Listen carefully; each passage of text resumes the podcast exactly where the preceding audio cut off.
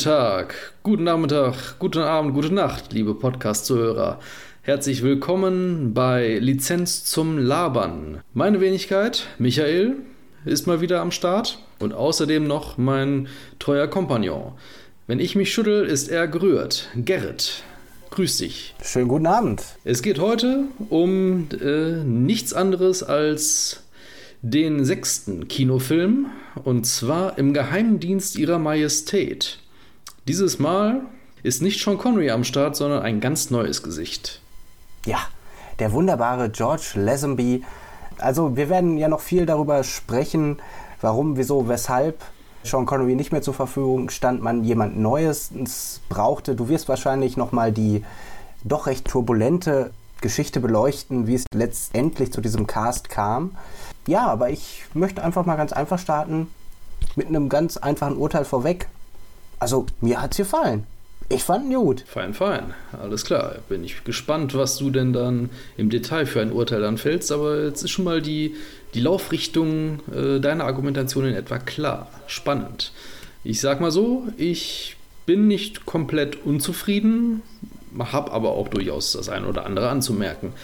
Geben wir aber erstmal einen Überblick über das Ganze, was jetzt in diesem Film passiert, für die Leute da draußen, die jetzt die Handlung vielleicht nicht so im Kopf haben, habe ich nämlich hier wieder den Abriss aus Paul Duncans äh, James Bond Archives vor mir liegen und kann daraus was zum Besten geben. Ja, dann hau mal raus. Auf der Jagd nach dem Kopf der Verbrecherorganisation Spectre, Ernst Stavro Blofeld, verhindert James Bond den Suizid der jungen Contessa Teresa Di Vincenzo, genannt Tracy, die sich im Meer ertränken wollte.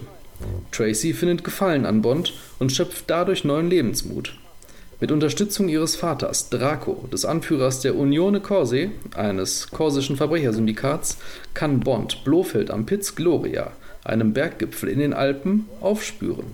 Dort unterzieht Blofeld eine Gruppe von Frauen einer Gehirnwäsche, die zur Folge hat, dass sie in seinem Auftrag Regierungen in aller Welt mit biologischen Waffen erpressen. Bond schleicht sich als Sir Hilary Bray vom Amt für Heraldik in Blofelds Zentrale ein. Als er enttarnt wird, flieht er und trifft Tracy wieder, die jedoch kurz darauf in eine Lawine gerät und anschließend von Blofeld gefangen genommen wird. Die erpressten Staaten weigern sich, Blofeld in seiner Schweizer Bergfeste anzugreifen sodass Draco seine Tochter mit Hilfe Bonds und der Unione Corse gemeinsam befreien muss. Während der Belagerung liefert sich Bond eine Verfolgungsjagd auf einer Bobbahn mit Blofeld, an deren Ende er Blofeld irrtümlich für tot hält. Tracy heiratet Bond, doch das Eheglück ist von kurzer Dauer. Im Kugelhagel stirbt Tracy durch einen Schuss aus Blofelds Fahrzeug, der für Bond bestimmt war. Soweit Paul Duncan. Ich hatte mir so gedacht, dass wir heute vielleicht mal ein bisschen umdrehen. Also, dass wir die Produktionsgeschichte einmal ganz kurz so ein bisschen nach vorne ziehen, um auch mal wirklich darauf einzugehen, warum haben wir jetzt überhaupt einen anderen Bond? Ich meine, die Thematik, die Tonalität ist eine ganz andere im Film selbst an vielen Stellen. Und ich finde, da ergibt es auch nur Sinn, auch nochmal direkt an den Anfang zu stellen, warum wir jetzt überhaupt nicht mehr Sean Connery haben. Ja, ich kann da durchaus etwas zu erzählen. Fangen wir einfach mal damit an, dass die Buchvorlage von Ian Fleming 1963, also kurz vor seinem Tod, geschrieben und veröffentlicht worden ist und bereits 1964 Richard Maybaum mit der Arbeit an einem Drehbuch zu diesem Stoff angefangen hat. Denn ursprünglich sollte dieser Film auf Goldfinger folgen. Aber als der erste Entwurf fertig war, wurde Feuerball vorgezogen. Ein weiterer Entwurf für Im Geheimnis ihrer Majestät sollte dann inhaltlich an Feuerball anschließen. So sollte unter anderem James Bond Tracy in einem amphibischen Aston Martin retten und dabei ein Motorboot per Torpedo zerstören. Da sich allerdings die Dreharbeiten in den Alpen verzögerten, dazu später mehr, wurde Man lebt nur zweimal vorgezogen. Anschließend gab es dann noch weitere Produktionen von Ion, zum Beispiel den anderen Ian Fleming-Stoff Chitty Chitty Bang Bang, sodass im Geheimnis ihrer Majestät wieder ein Stück weit nach hinten verschoben wurde. In dieser Zeit überarbeitete Maibaum das Drehbuch dann erneut, und zwar bis zum Juni 1967. In dieser Fassung sollte James Bond dann durch eine Explosion im Gesicht verletzt werden. Durch die dadurch notwendig gewordenen Gesichtsoperationen hätte man versucht zu erklären, wieso James Bond auf einmal anders aussieht und auch den Umstand, dass Blofeld ihn nicht sofort erkennt. Denn, das hatten wir ja bei unserem letzten Podcast zu Man lebt nur zweimal schon äh, angemerkt, ist das vorerst der letzte Film von Sean Connery gewesen. Infolgedessen suchte man einen Nachfolger. Und George Lazenby bemühte sich dann um diese Rolle. Bis dahin war er vor der Kamera eigentlich nur als Werbemodel und in TV-Spots zu sehen gewesen und hatte noch nicht mal einen richtigen Schauspielagenten. Also seine Erfahrungen waren auch wirklich sehr, sehr rudimentär. Er ist 1964 aus Australien nach London gekommen und hatte zunächst erst sogar als Autoverkäufer und Musiker gearbeitet, mhm. bevor er dann schließlich zum Werbemodel geworden ist. Ich hatte dir ja die Tage mal einen alten Werbespot, den man auf YouTube finden kann, äh, nochmal zugeschickt. Die Big Fries Turkish Delight, ein Schokoladenriegel, den er da beworben hat. Ein furchtbares Machwerk in meinen Augen und nach heutiger Werbefilm-Funktionalität ja irgendwie nicht mehr nachvollziehbar, aber gut. Attraktiver Mann, kann man nicht anders sagen, auch in dem kleinen Teaser. Ja, das stimmt. Also der war auf jeden Fall schon durchaus gut aussehend. Die Grundvoraussetzungen für einen James Bond hat er damit unter anderem gehabt, genauso wie auch so ein gewisses Maß an Arroganz, das ihm auch durchaus nachgesagt wurde zu dieser Zeit. Und er hat sich dann halt drum bemüht, wirklich ähm, die Rolle dann auch zu erhalten, indem er dann zum Beispiel es darauf angelegt hat, Sean Connery zu ähneln. So ist er zum selben Schneider gegangen und hat sich dort einen von Connerys abgelegten Anzügen dann gekauft. Er hat das ist nur eine Legende. Angeblich, ja. Das ist das, was ich aus den Recherchen so gefunden habe. Also mehrere Seiten hatten das jetzt schon durchaus dann erwähnt, aber wie immer ist die Wahrheit mitunter ja ein bisschen differenzierter, als man es vielleicht auf den ersten Blick so meinen kann. Er hat, wie gesagt, sich versucht, Sean Connery anzugleichen, indem er zum Beispiel auch denselben Friseur aufgesucht haben soll, mit der Bitte, dass er ihm denselben Haarschnitt geben sollte, den er Sean Connery auch verpasst hat. Und auch hier, das ist vielleicht auch Teil einer Legende, ist es so gewesen wohl, dass er damals, ohne es zu wissen, bereits mit dem Produzenten Cubby Broccoli zusammensaß der sich da wohl schon gedacht hatte, hm, das könnte eigentlich auch ein guter James Bond sein. Ja, habe ich auch gelesen. Lazenby in möglicherweise selben Anzug wie Sean Connery und mit demselben Haarschnitt, wie ihn Sean Connery damals trug, hat sich dann also, wie gesagt, bemüht darum, einen Termin bei den Produzenten zu erhalten und hat dann schließlich dann auch bei Harry Saltzman einen Termin ergattern können, bei dem er sich angeblich wohl auch absichtlich sehr selbstbewusst gegeben hat und wohl auch schwer nachzuprüfende Angaben über seine bisherige Arbeitserfahrung zum Besten gegeben hat. So hat er zum Beispiel angegeben, für Dreharbeiten bereits in Hongkong oder Deutschland tätig gewesen zu sein oder als Skilehrer gearbeitet zu haben. Mit diesem Verhalten, das er dann den Tag legte, imponierte er Salzman so sehr, dass er ihm einen Termin mit dem Regisseur Peter Hunt für den nächsten Tag anbot. Lazenby das ist ja vielleicht in diesem Zeitpunkt jetzt schon irgendwie deutlich, hat offensichtlich sehr ja, geblufft, um so weit zu kommen, wie er bis dahin gekommen ist. Und hat wohl so langsam Muffensausen dann gehabt, wie es sich bei Duncan zumindest so liest. Und äh, er schob dann einen angeblichen Drehtermin, den er in Paris wohl gehabt habe, vor, um diesen Termin mit Peter Hunt quasi aus dem Weg zu gehen.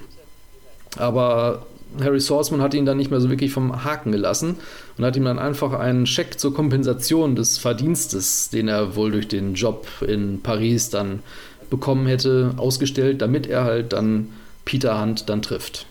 Ja, dann traf er halt Peter Hunt und hat ihm dann offenbart, ja, also was ich da so erzählt habe, ist nicht alles so ganz wahr gewesen, aber Peter Hunt äh, hat das wohl sehr sportlich gesehen. Er fand äh, Lazenby durchaus sympathisch und hat ihm daraufhin dann halt im Juni und Juli 1968 dann zu mehreren Vorsprechterminen eingeladen.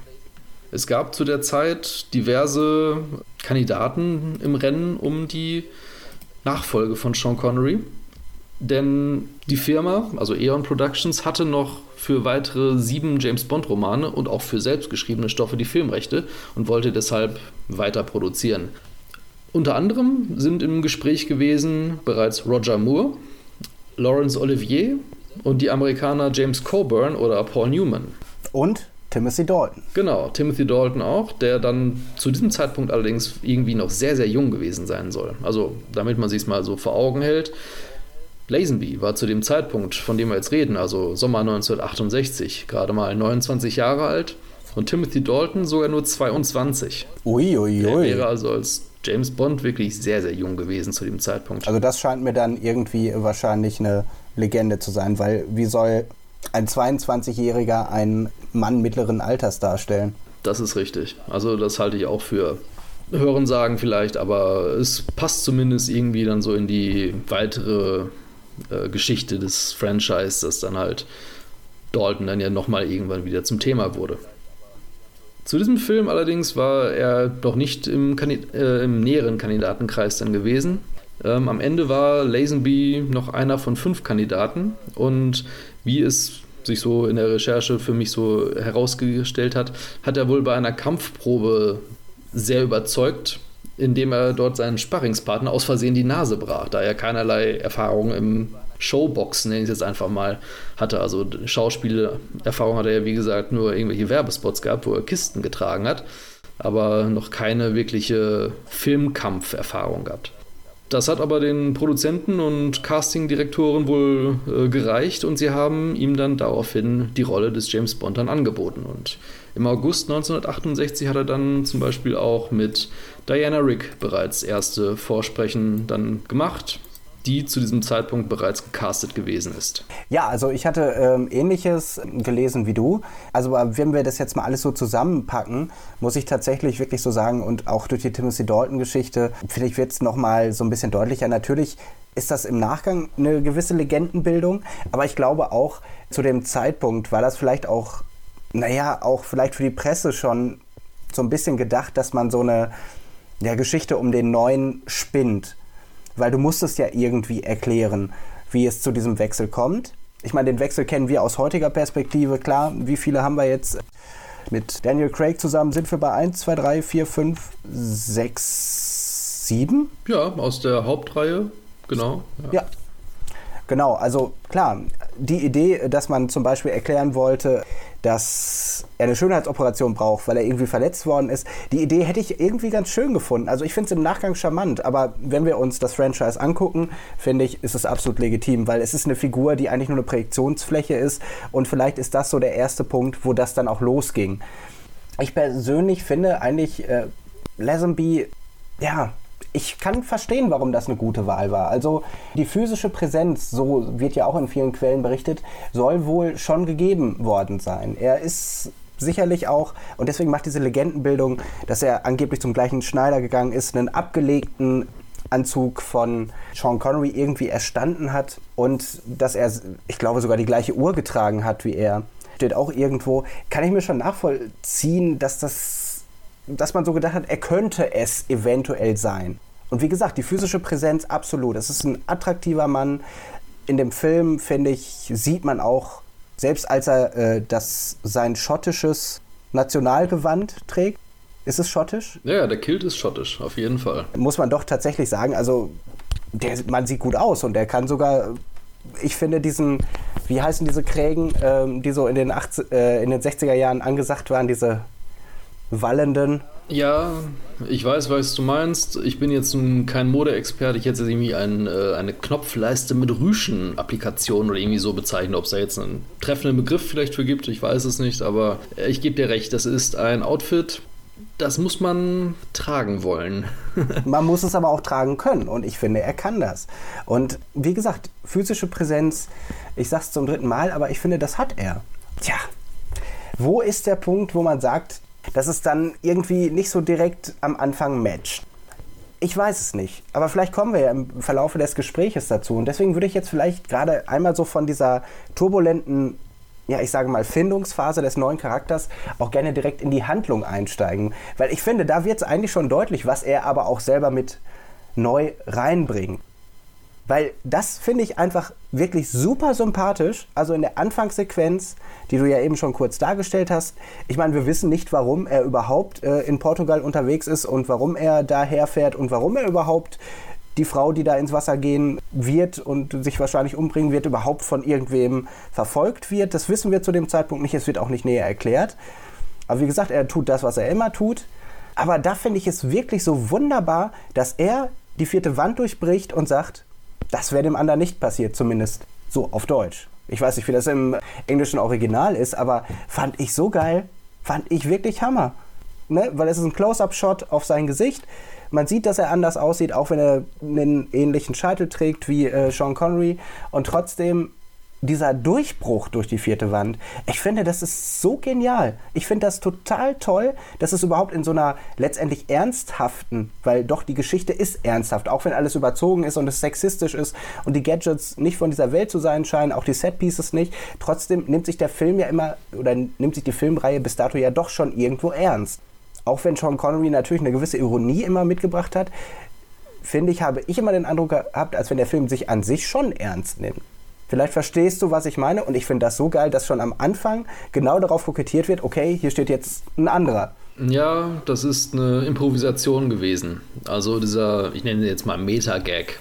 Auf im Englischen sagt er, that never happened to the other fella. Ja. Im Grunde genau dasselbe, was er auf Deutsch sagt. Und dieser Ausspruch basierte wohl auf einer Äußerung, die Lazenby am Set immer wieder von sich gegeben hat, wenn er etwas machen sollte, wovon er meinte, dass Sean Connery das nicht habe machen müssen als diese Szene gedreht wurde, das war wohl relativ zum Ende der Dreharbeiten, als sie diese, die Sequenzen in Portugal aufgenommen haben, hat Peter Hunt Lazenby dazu aufgefordert, diesen Satz zu sagen. Ursprünglich hieß es im Drehbuch nämlich, das ist noch nie zuvor passiert, 007. Also er spricht da auch quasi von sich in der dritten Person, aber in dem Fall ist es natürlich durch die Vorgeschichte mit dem Wechsel von Connery zu Lazenby natürlich dann mal irgendwie noch so eine ja, Metaebene mit dazugekommen bei diesem Ausspruch. Ich muss sagen allerdings, dass ich davon jetzt nicht ganz so begeistert war wie du. Ich sage dir auch, warum ich davon äh, begeistert war, weil das ja letztendlich genau in den Vorspann mündet. Und ich finde, dann kriegt das Ganze so einen gewissen Sinn, finde ich, weil der Vorspann ja nun diesmal ganz anders ist. Wir hatten ja schon über die Genese der Formel des Vorspanns gesprochen. Hier wird damit nicht gebrochen, aber irgendwie dann doch schon. Also im Grunde Elemente, die sich aufgebaut haben. In Dr. No hatten wir ja noch was ganz anderes. Mit Liebesgrüße aus Moskau und Goldfinger und man lebt nur zweimal, hat sich ja im Grunde das künstlerische Niveau und der Stil etabliert und hier wird trotzdem nochmal damit gebrochen, weil man versucht sich schon an dem bisherigen Stil zu orientieren, aber es werden einfach die Szenen der vergangenen Filme genutzt.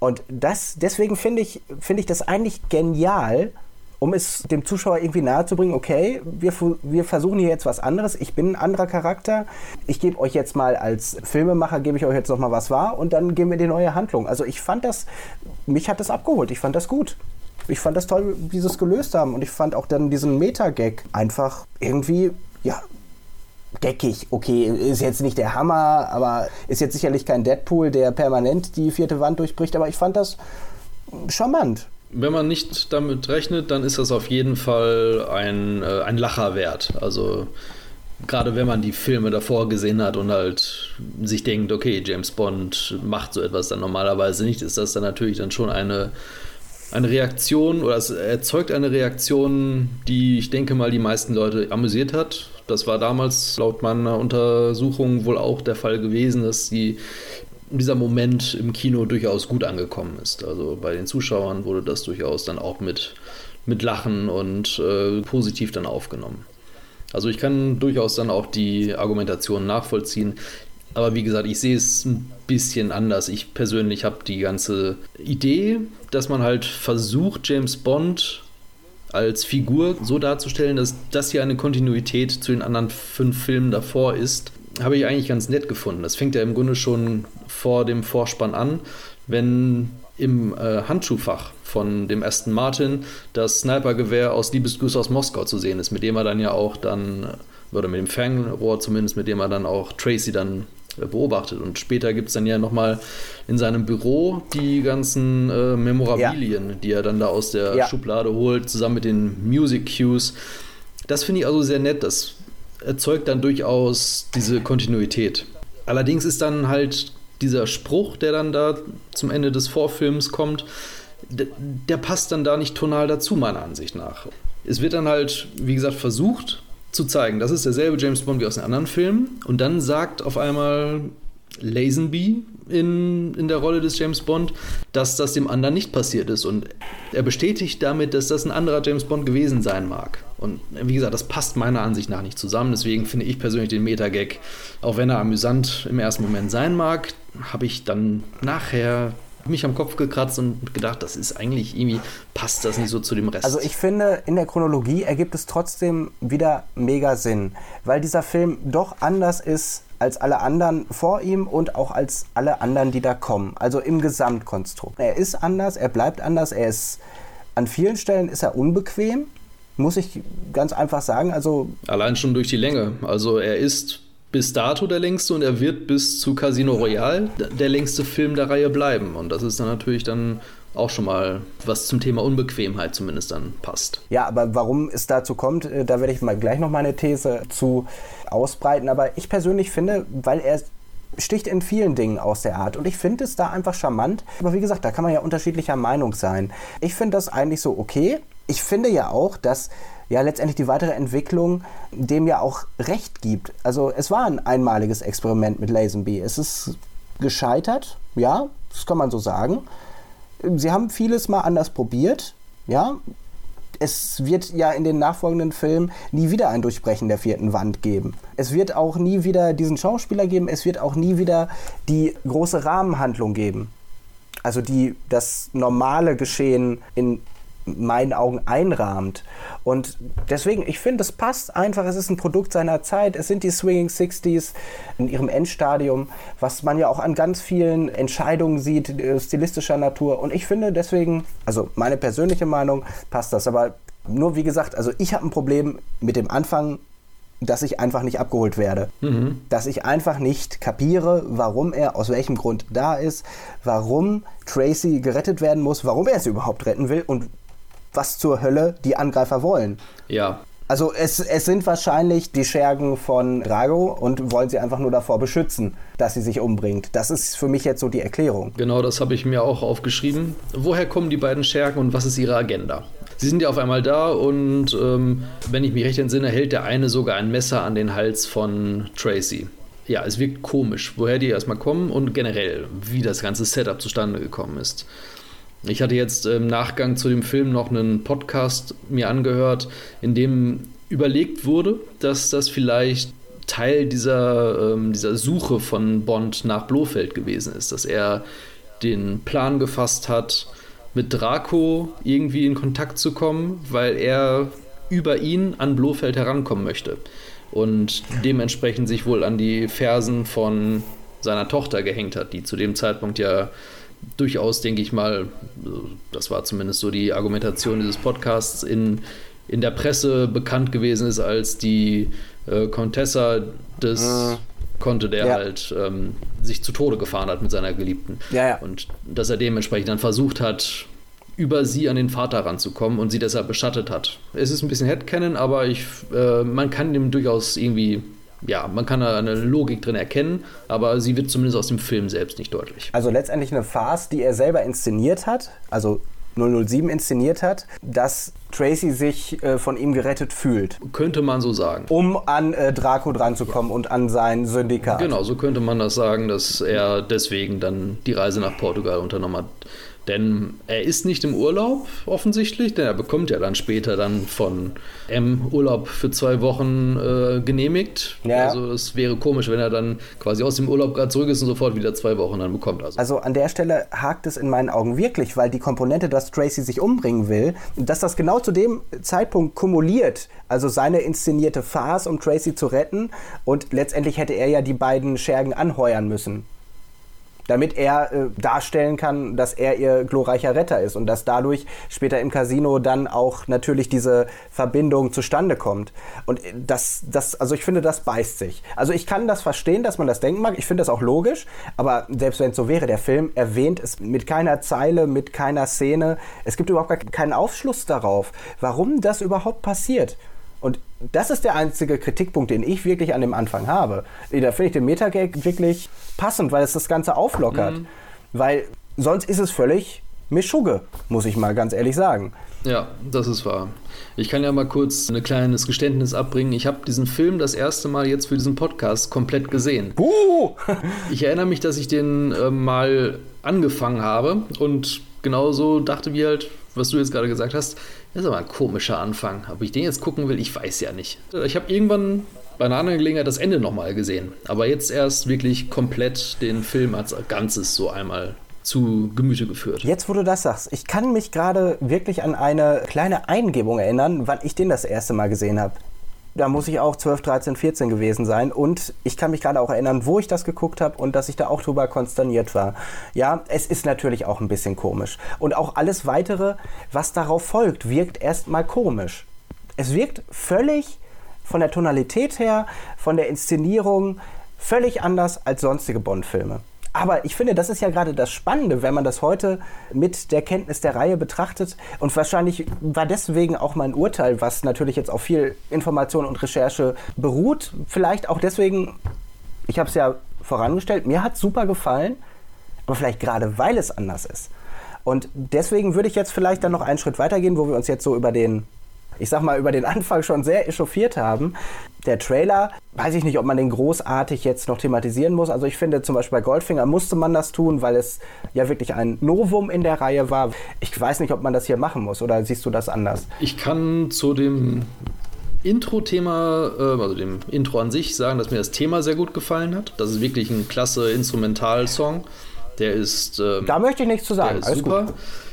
Die Inszenierung allerdings selbst fand ich ein bisschen ja, uninspiriert, sagen wir es mal so. Also ja, es ist ein genau das. bisschen lazy, äh, die ganzen Szenen aus dem alten Film sozusagen da irgendwie wieder zu verwerten und dann einfach nur so ein bisschen Sanduhren und Uhrzeiger dann irgendwie dann zu zeigen. Also es gibt Leute, die finden das bestimmt toll, aber mir persönlich, da finde ich, gibt es deutlich bessere Vorspänne als diesen jetzt. Aber da musste ich direkt sagen, habe ich das erste Mal sofort an Austin Powers denken müssen. Da fing es an. da fing es schon an. Und es Durch sollte noch das, öfter passieren, dass du dran denkst. Es sollte solltest. noch öfter passieren. es sollte noch öfter passieren, dass man Bezüge in die Gegenwart findet. Das spricht ja auch dafür, dass der Film eigentlich gar nicht so schlecht ist. Oder vielleicht ist er so schlecht und äh, wird deswegen gerne in Parodieform aufs Korn genommen. Aber ich finde, die, gerade diese Uhr, die du gerade ansprichst und dann auch zwischendurch so diese schwarz-weißen Bunnies, die sich da so ein bisschen äh, bewegen, beziehungsweise sind nicht schwarz-weiß, aber äh, schwarz vor, Wex vor wechselndem, mhm. wabberndem, psychedelischem Hintergrund. Ich finde, das ist eine Blaupause für das Jahr 1969, wie ich es für mich in meiner Vorstellung memoriere. Ja, der ist schlecht, klar. Und auch die Versatzstücke aus alten Filmen, das in so Sanduhren, es ist mega schlecht. Aber trotzdem, die Elemente, die drin sind, ich finde es einfach genial. Aber ich muss auch ganz ehrlich sagen, ich glaube, ich habe Austin Powers eher gesehen, als dass ich im Geheimdienst ihrer Majestät gesehen habe. Also vielleicht eine Befrucht der Befruchtungsweg ist halt anders. Mhm. Aber wie gesagt, ich finde die Elemente nicht schlecht und ich finde, es ist ein Kind seiner Zeit und das merkt man halt und das wird sich weiterspinnen. Gerade zu Beginn, muss ich auch sagen, habe ich mir auch notiert, dass da die 60s ordentlich am Swingen waren. Also ja. wir haben schon die Rüschen an der Knopfleiste angesprochen. Ich finde auch, dass die Tapete in dem Casino, das äh, James Bond dann ja an dem Abend dann noch aufsucht, ist auch, hm, naja, geschmacksneutral, sagen wir es mal so als er dann nach der Liebesnacht mit Tracy dann im, in der Hotellobby von den Schergen von Daraco dann angesprochen wird, trägt der eine Typ auch einen lavendelfarbenen Schlips auf einem so einem blassgrünen Hemd. Aber da, da möchte ich auch direkt auf das Casino auch Bezug nehmen, weil das habe ich mir nämlich auch gedacht. Dieses tief dieses tiefe Lila und dazu diese äh, Tapete, die du gerade schon angesprochen hast, das ist so krass. Und ich finde, das wirkt heute so in der Blu-ray bzw. Äh, High-Definition-Fassung, wirkt das einfach so krass, als wäre es von einem anderen Planeten. Aber ich finde, es ist stimmig. Es ist stimmig und es zieht sich durch. Also dieses Interieurdesign, das ist halt Swinging 60s oder das, was ich meine, damit zu verbinden, sehe ich da. Also ist jetzt ist ja die Frage, woher kommt das? Hat sich das der Setdesigner ausgedacht mhm. und das ist irgendwie ikonisch geworden oder war es generell so? Da müsste man nochmal gesondert drüber diskutieren. Aber ich finde, farblich tut das weh, aber man erwartet es auch irgendwie und irgendwie fühlt man sich auf so eine also so geht es mir zumindest. Ich fühlte mich da irgendwie ja von Anfang an so ein bisschen ja, voll angezogen. Es ist äh, so ein bisschen wie ein Verkehrsunfall. Ja. Es sieht schrecklich aus, aber man kann nicht weggucken. Und ich finde, je weiter es geht, und äh, wenn du gleich noch über andere Set-Pieces sprechen wirst, ich finde, auch da wird es deutlich. Es ist übel, aber irgendwie passt's. Und irgendwie, finde ich, schafft es damit auch eine ganz eigene Aura. Genau. Und im Casino trifft dann ja James Bond dann auch Tracy wieder, die er dann abermals rettet. Dieses Mal allerdings nicht aus den Fluten, sondern davor in Schulden zu ertrinken, weil sie beim Baccarat, glaube ich, ist es, was sie da spielen, erstmal übelst überreizt hat. Auf jeden Fall hilft er ihr dann mit ein bisschen Kleingeld aus, so ich glaube 10.000, 20.000 Pfund oder irgendwie so etwas in der Größenordnung. 20.000 Franc. Franc, danke. Sie begleicht ihre Schulden natürlich, erst mit Sex und dann auch dann mit den äh, Jetons. Und da möchte ich direkt was zu sagen. Das ergibt so gar keinen Sinn. Erstens habe ich mich gefragt, warum da im Casino mit Franc gespielt wird, weil wir sind ja immer noch in Portugal. Oder sind wir zwischendurch nach Monaco gefahren? Ich weiß es nicht. Es ist nicht so ganz klar. Also die Dreharbeiten haben in Portugal stattgefunden, aber ich habe den Verdacht zumindest, dass es äh, Korsika eigentlich sein soll, weil ja Draco Ja. auch der Chef von Unione Corse ist.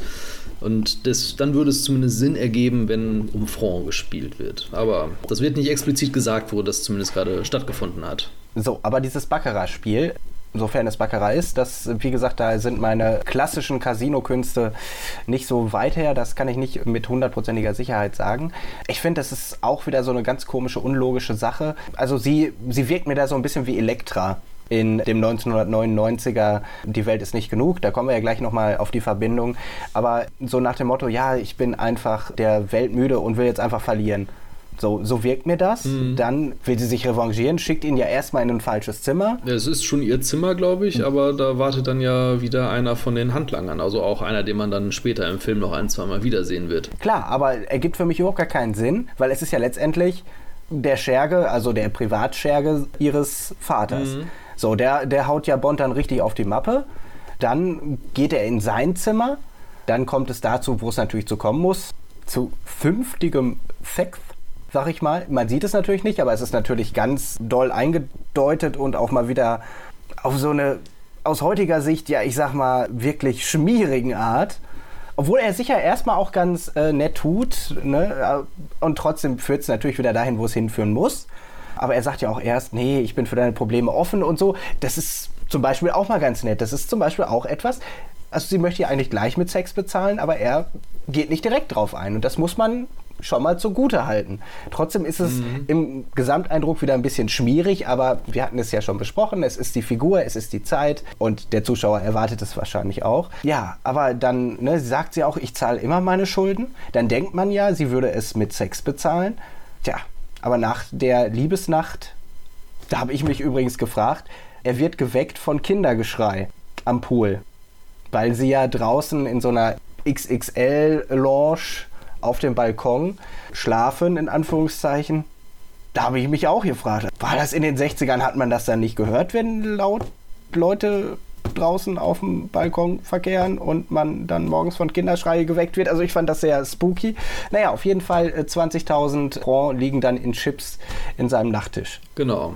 Dann hat ja die ganze Aktion gar keinen Sinn ergeben. Es macht zumindest dann nicht so wirklich nachvollziehbaren Sinn, da gebe ich dir recht. Es ist auch mir zumindest nicht klar, woher sie denn nun James Bonds Zimmernummer kennt und dann in das Zimmer reinkommt, weil sie haben sich ja eigentlich bei ihr verabredet. Und naja, es ist zumindest dann schon bis zu dem Zeitpunkt, sage ich mal, noch nach der Standardformel, wie da vorgegangen wird. James Bond trifft eine Frau, hilft ihr und sie revanchiert sie mit Sex. Und insofern ist sie dann zu dem Zeitpunkt nur ein stinknormales Bond-Girl, auch wenn natürlich, das wird deutlich in den äh, paar Sequenzen, die wir sie schon gesehen haben, sie in dieser Phase des Films noch sehr selbstzerstörerisch drauf ist. Und genau jetzt weißt du auch, warum ich diese Analogie zu Elektra bewusst gewählt habe, weil es wirkt einfach wie ein reiches Mädchen, was ja bewusst die Gefahr sucht. Das letztendlich schließt sich dann ja auch in dem Moment, wenn wir dann ein Stück weitergehen, Bond wird ja von dem fies pastillierten Handlanger von Draco äh, letztendlich entführt, sage ich mal, und an einen Ort gebracht, den wir ja nicht näher beschrieben kriegen, außer dass es ein Industriegebiet ist, wo man auch sieht, dass da Draco Constructions steht. Und dann befinden wir uns ja eigentlich schon ja, in der nächsten Szene, die in meinen Augen schon ja, relativ aufschlussreich ist. Genau, also es gibt noch ein kurzes Handgemenge Das mittlerweile ja schon dritte innerhalb dieser ersten 20 Minuten vielleicht, die der Film zu dem Zeitpunkt auf der Uhr hat. Ja. Und ich muss sagen, also ähm, von der Inszenierung her waren die, ja, die filmische Inszenierung hat mir jetzt nicht so zugesagt. Dafür waren die Schnitte einfach zu ruppig und zu hart, dass man nicht so wirklich dem folgen kann. Aber die Kämpfe selbst an sich waren sehr, sehr gut. Also die Physikalität, die ähm, da dann zu Tage tritt und das, was du schon angedeutet hast, dass Lazenby dann da halt auch wirklich körperlich eine gute Figur macht. Im Kampf äh, Mann gegen Mann wirklich dann, das wird da schön deutlich. Auch wenn, wie gesagt, die Inszenierungsform mir jetzt nicht ganz so gefallen hat. So, und da muss ich direkt drauf einhaken. Also, du hast gesagt, durch die Härte der Schnitte. Ich finde, dass die ersten Handgemenge, die man so sieht, auch gerade, ja, ich sage mal, durch diese Nachtblende gefilmten Aufnahmen am Strand, da ist es so, und generell, wie gesagt, bei den ersten zwei, drei Kampfsequenzen, ich finde, es sind nicht nur die Schnitte, es wirkt, also zumindest wenn man es heute sieht, wirkt es so, als würde es irgendwie in Fast Forward laufen. Ja. Weil es irgendwie total beschleunigt ist. Und das, ich finde, das macht nicht nur der Schnitt. Du hast recht, die Schnitte sind auch sehr hart, sehr schnell, aber es wirkt so mega wie so ein Rush und auf der einen Seite wird so eine gewisse Körperlichkeit deutlich, aber ich finde, es wird teilweise auch so ein bisschen ins Lächerliche gezogen. Jetzt, wo du das gerade nochmal sagst, das hatte ich mir nicht mehr explizit aufgeschrieben, aber jetzt, wo ich gerade nochmal so dran denke, das gab es auch schon mal in Man lebt nur zweimal, aber da hat man das Gefühl, dass es am Anfang relativ schnell hintereinander genau so kommt. Das hat mir bis dahin gar nicht gut gefallen. Auch der Kampf im Anfang von Feuerball. Ja, genau. James Bond mit der Witwe von Jacques Bouvier, also mit Jacques Bouvier selbst, dann prügelt. Auch da wird spürbar ja. an der Geschwindigkeit der Aufnahme gedreht. Das ist also damals scheinbar ein gängiges Mittel gewesen, um vielleicht Dynamik zu erzeugen. Nicht nur durch die Schnitte, sondern halt auch dadurch, dass die Sequenzen selbst so ein bisschen angespeedet gewesen sind. Das ist mir auch aufgefallen beim zweiten Kampf vor allen Dingen. Und das macht natürlich dann auch so ein bisschen für heutige Sehgewohnheiten die Kämpfe so ein, ja nicht unangenehm, aber zumindest äh, sie wirken dadurch unrund zumindest beim letzten Handgemenge, das wir jetzt eben gerade angesprochen haben, bevor er auf Draco trifft, war dann auch noch bei den Schlaggeräuschen so ein Echo, so ein Hall mhm. irgendwie ja, draufgelegt, ja. der auch das Ganze so ein bisschen entfremdet hat auf eine gewisse Art und Weise. Aber was ich dann natürlich geil finde, dass er das Messer entwendet und dadurch ist ja eigentlich der Übergang in die nächste Szene gegeben, dass er das Messer genau in diesen hölzernen Kalender, würde ich sagen. Kalender wirft. Ich finde, da ist der Übergang schon echt extrem cool gemacht, weil es dann ja direkt also der Wurf des Messers ist dann ja direkt der Eingang in den Dialog. Heute ist aber der 13. oder irgendwie so etwas sagt dann Draco und James Bond reagiert darauf irgendwie, ich bin abergläubisch oder irgendwie so. Genau, genau. Aber das, das finde ich halt so mega. Und die Szene, die dann kommt, also ich finde die, find die irgendwie genial. Ich mag den Schauspieler, ich äh, mag so dieses Zusammenspiel von Draco und 007, so diese Origin-Geschichte von Tracy, die ihr Vater dann ihm letztendlich so erzählt. Also mich hat sie irgendwie ein bisschen berührt und mhm. stärkt natürlich auch das Gefühl, dass sie so ein, na ich sage mal, verzogenes naja, an der Welt krankendes kleines Mädchen eigentlich noch ist. Ja, und auch so ein bisschen verloren dadurch, dass sie halt erst die ja, Mutter genau. und dann den ersten Ehemann so plötzlich verloren hat. Es ist wahr, ich habe auch ähm, das als ein sehr nettes Gespräch, also nett im Sinne von ähm, sehr unterhaltsames Gespräch dann wahrgenommen. Draco wirkt wie ein gut informierter Mensch, der James Bond in dem Moment ja auch ein bisschen umgarnt. Also er möchte ja, dass er seine Tochter heiratet sogar. Also das sagt er da zu dem Zeitpunkt schon. Auch wenn ich sagen muss, dass ich die Argumentation in puncto Tracy dann doch ein bisschen, da sehe ich es eher wie James Bond, der dann sagt, die braucht keinen starken Mann, der sie irgendwie dominiert und äh, ihr seinen Willen aufzwingen soll, die braucht einen Psychiater. Das ist in dem Fall, also in diesem dieser Situation, in der wir uns da jetzt gerade befinden, wahrscheinlich die bessere Alternative von den beiden. Ja, vor allem, weil Draco ja schon ganz eindeutig sein ja, Menschen- und Frauenbild da offenlegt. Also, ne, er sagt ja auch, sie braucht einen Mann, der sie komplett beherrscht, damit sie auf die Bahn gebracht wird. Und letztendlich gibt er ja auch zu, dass er ein schlechter Vater war, aber letztendlich soll ein Mann das wieder korrigieren, indem er sie komplett einnimmt. Ja, nach heutigen Vorstellungen und gerade in einer MeToo-Zeit ist das natürlich total antiquiertes Denken, das ist natürlich ganz klar. Aber äh, ich finde, es passt aber auch irgendwie so ein bisschen, weil er soll ja früher ein Untergrundkämpfer gewesen sein, wird sich wahrscheinlich auch so ein bisschen auf den Zweiten Weltkrieg beziehen, vermute ich mal. Also dafür bin ich zu wenig informiert, wie es da auf Korsika aussah und mit den äh, Widerständlern. Aber es, für mich wirkt es so und der halt in den Wirren des Krieges irgendwann daraus Kapital geschlagen hat und darauf halt ein Verbrechersyndikat aufgebaut hat, weil er damals schon Schmuggler war und an mehreren Fronten unterwegs war. Und ich finde es, ich finde die Figur irgendwie faszinierend, weiß ich nicht. Also mich, mich hat die physische Präsenz des Schauspielers irgendwo gepackt. Ich fand das, was er vorzutragen hatte, auch wenn es natürlich antiquiert ist, aber in meinen Augen zu, diesem, zu dieser Figur passt, hat mich schon irgendwo abgeholt. Ja, die Darstellung von Gabriele Fersetti, so heißt, glaube ich, der Schauspieler, von Draco, ähm, der, der, war wirklich ganz gut. Also der ähnelt so ein bisschen vom Typ her Kerem ja. muss ich sagen. An den habe ich gefühlt. Ah, ja klar, logisch. Jetzt, wo du es gerade sagst, äh, der Schnubbi und auch so die Friese, das Alter, es passt schon irgendwie. Aber wie gesagt, irgendwie schon so väterliche Figuren, die aber auf der einen Seite eine gewisse Autorität, eine gewisse Gelassenheit, aber auch eine gewisse Macht dabei ausstrahlen. Also ich finde, das liegt ja am Schauspieler auch irgendwie das auszufüllen. Und für mich strahlt jetzt dieses Gentleman und Gauner aus. Muss ich ganz ja. ehrlich so sagen. Also schon kultiviert auf der einen Seite mit einer roughen Vergangenheit, mit einer gewissen Macht, aber trotzdem mit Manieren und fand ich gut. Kann ich so, kann ich so nehmen. Das stimmt. Das ist eine schillernde Nebenfigur, die zumindest nicht irgendwie negativ auffällt, abgesehen, abgesehen von der, von der Frauen Meinung natürlich. Also das ist in der Tat äh, deutlich überholt. Nicht nur nach heutigen Standards, ich glaube auch damals hat man das mittlerweile da schon ein bisschen anders gesehen. Da ging es dann ja so langsam los mit der Emanzipation und das kam dann in den 70ern weiter auf, aber wir sind ja schon im Jahr 1968, 69, also das ging dann schon so langsam los. Was sagst du denn eigentlich zu der Prämisse oder dem Plotpunkt, dass der Chef eines Verbrechersyndikats einen Spion zu seinem Schwiegersohn machen möchte, indem er ihn besticht. Das ist vielleicht so ein Punkt, wo, ja, ich weiß es nicht, ob es an Lesenby und an dem anderen Schauspieler Gabriele so und so, ich kann es mir nicht merken, ob es daran liegt, aber ich finde, man kann sich das so gut vorstellen. Also man kann sich das so gut vorstellen, dass das so sozusagen James Bonds Ausweg aus seiner Karriere wäre. Also ich kann mir das wunderbar vorstellen, wie die als Schwiegersohn und Schwiegervater gemeinsam ein Verbrechersyndikat leiten. Also ich kann es mir absolut vorstellen, weil sie ja von der, ja ich sage mal, von der Eleganz relativ ähnlich sind, von der äh, Kultiviertheit ähnlich sind.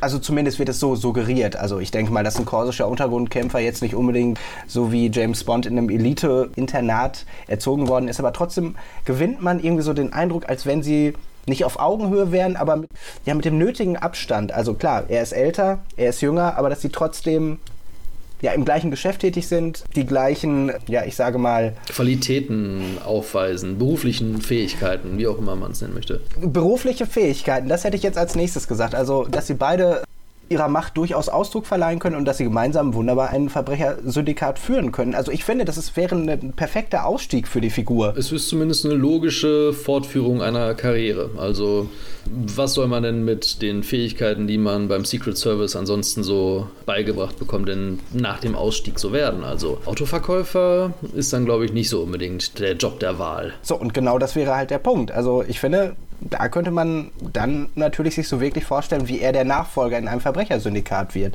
Also ich finde die Idee total spannend. Und deswegen, ich finde, für mich harmonierte das sofort. Aber es wird ja da schon deutlich, dass er sagt, nö, eigentlich, puh, die brauchen Psychiater, wie du eben schon sagtest. Und ja, er macht es dann ja irgendwie ihm zuliebe.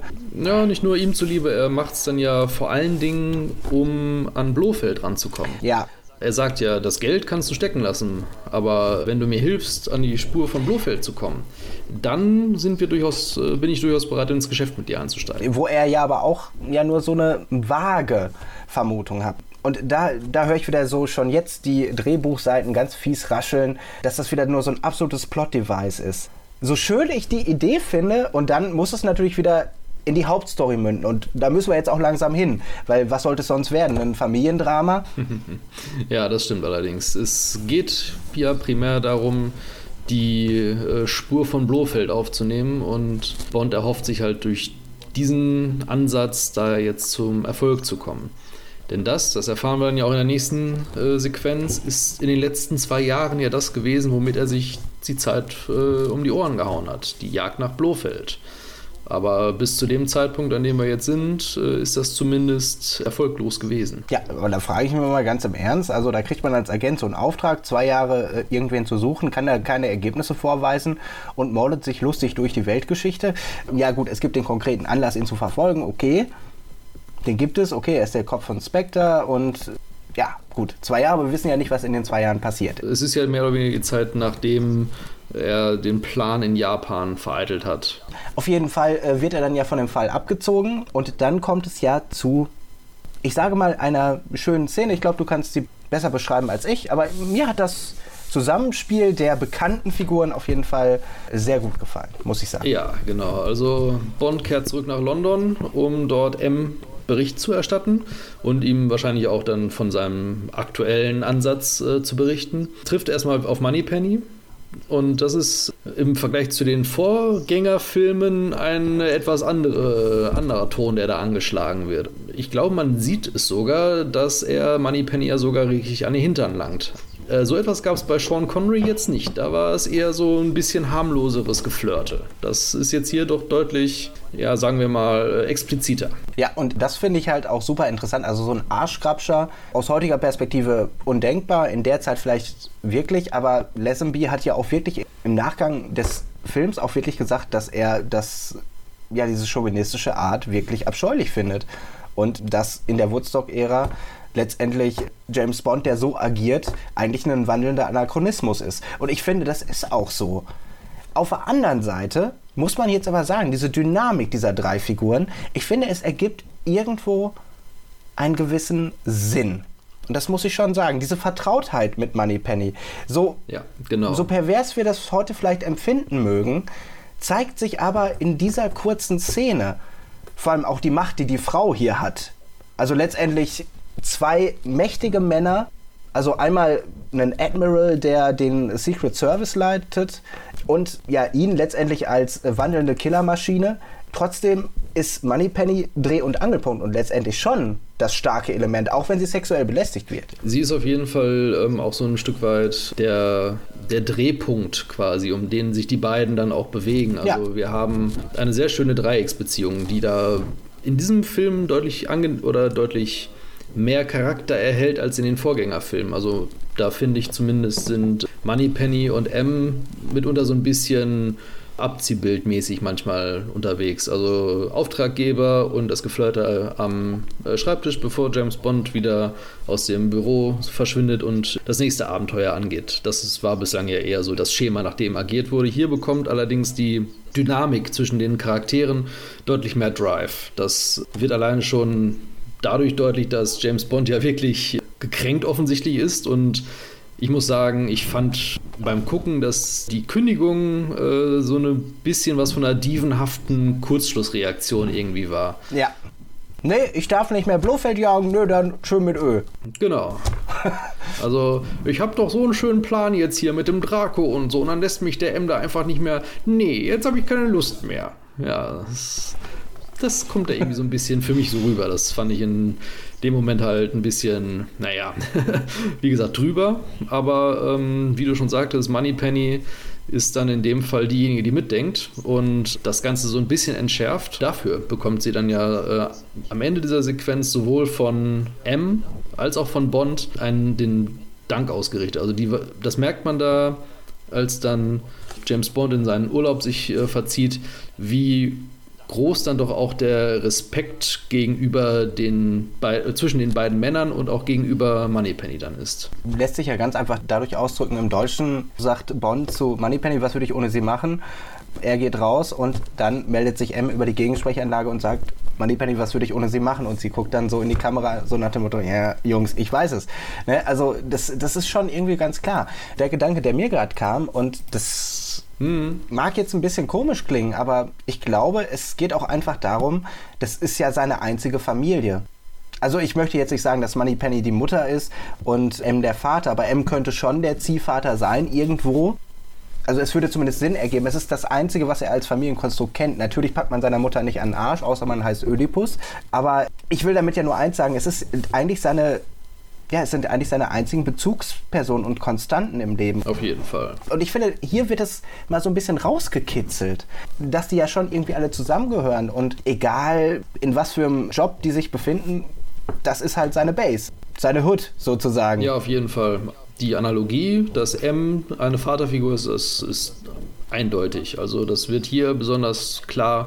Man merkt wirklich, wie James Bond einfach nach Anerkennung durch M giert. Ja. Die Enttäuschung darüber, dass er halt nicht wahrgenommen wird oder dass seine Pläne irgendwie so abgeschmettert worden sind, das wird ja deutlich. Das hat schon wirklich Vater-Sohn-Kontext, den man da deutlich erkennen kann. Und das ist dann ja so ein Stück weit dann auch dann zum Ende des Filmes hin. Also, wir haben ja, du hast ja eben gerade schon von Draco als Vaterfigur gesprochen und am Ende gibt es dann ja auch nochmal so einen kleinen Dialog zwischen dann quasi Vater und Schwiegervater, wenn man so sagen will. Ja, genau. Ähm, das kommt da auf jeden Fall sehr schön zur Geltung, wie ich auch finde. Und das ist ja auch seine einzige Familie, die wir sehen bei seiner Hochzeit. Klar, gut, die Eltern sind tot.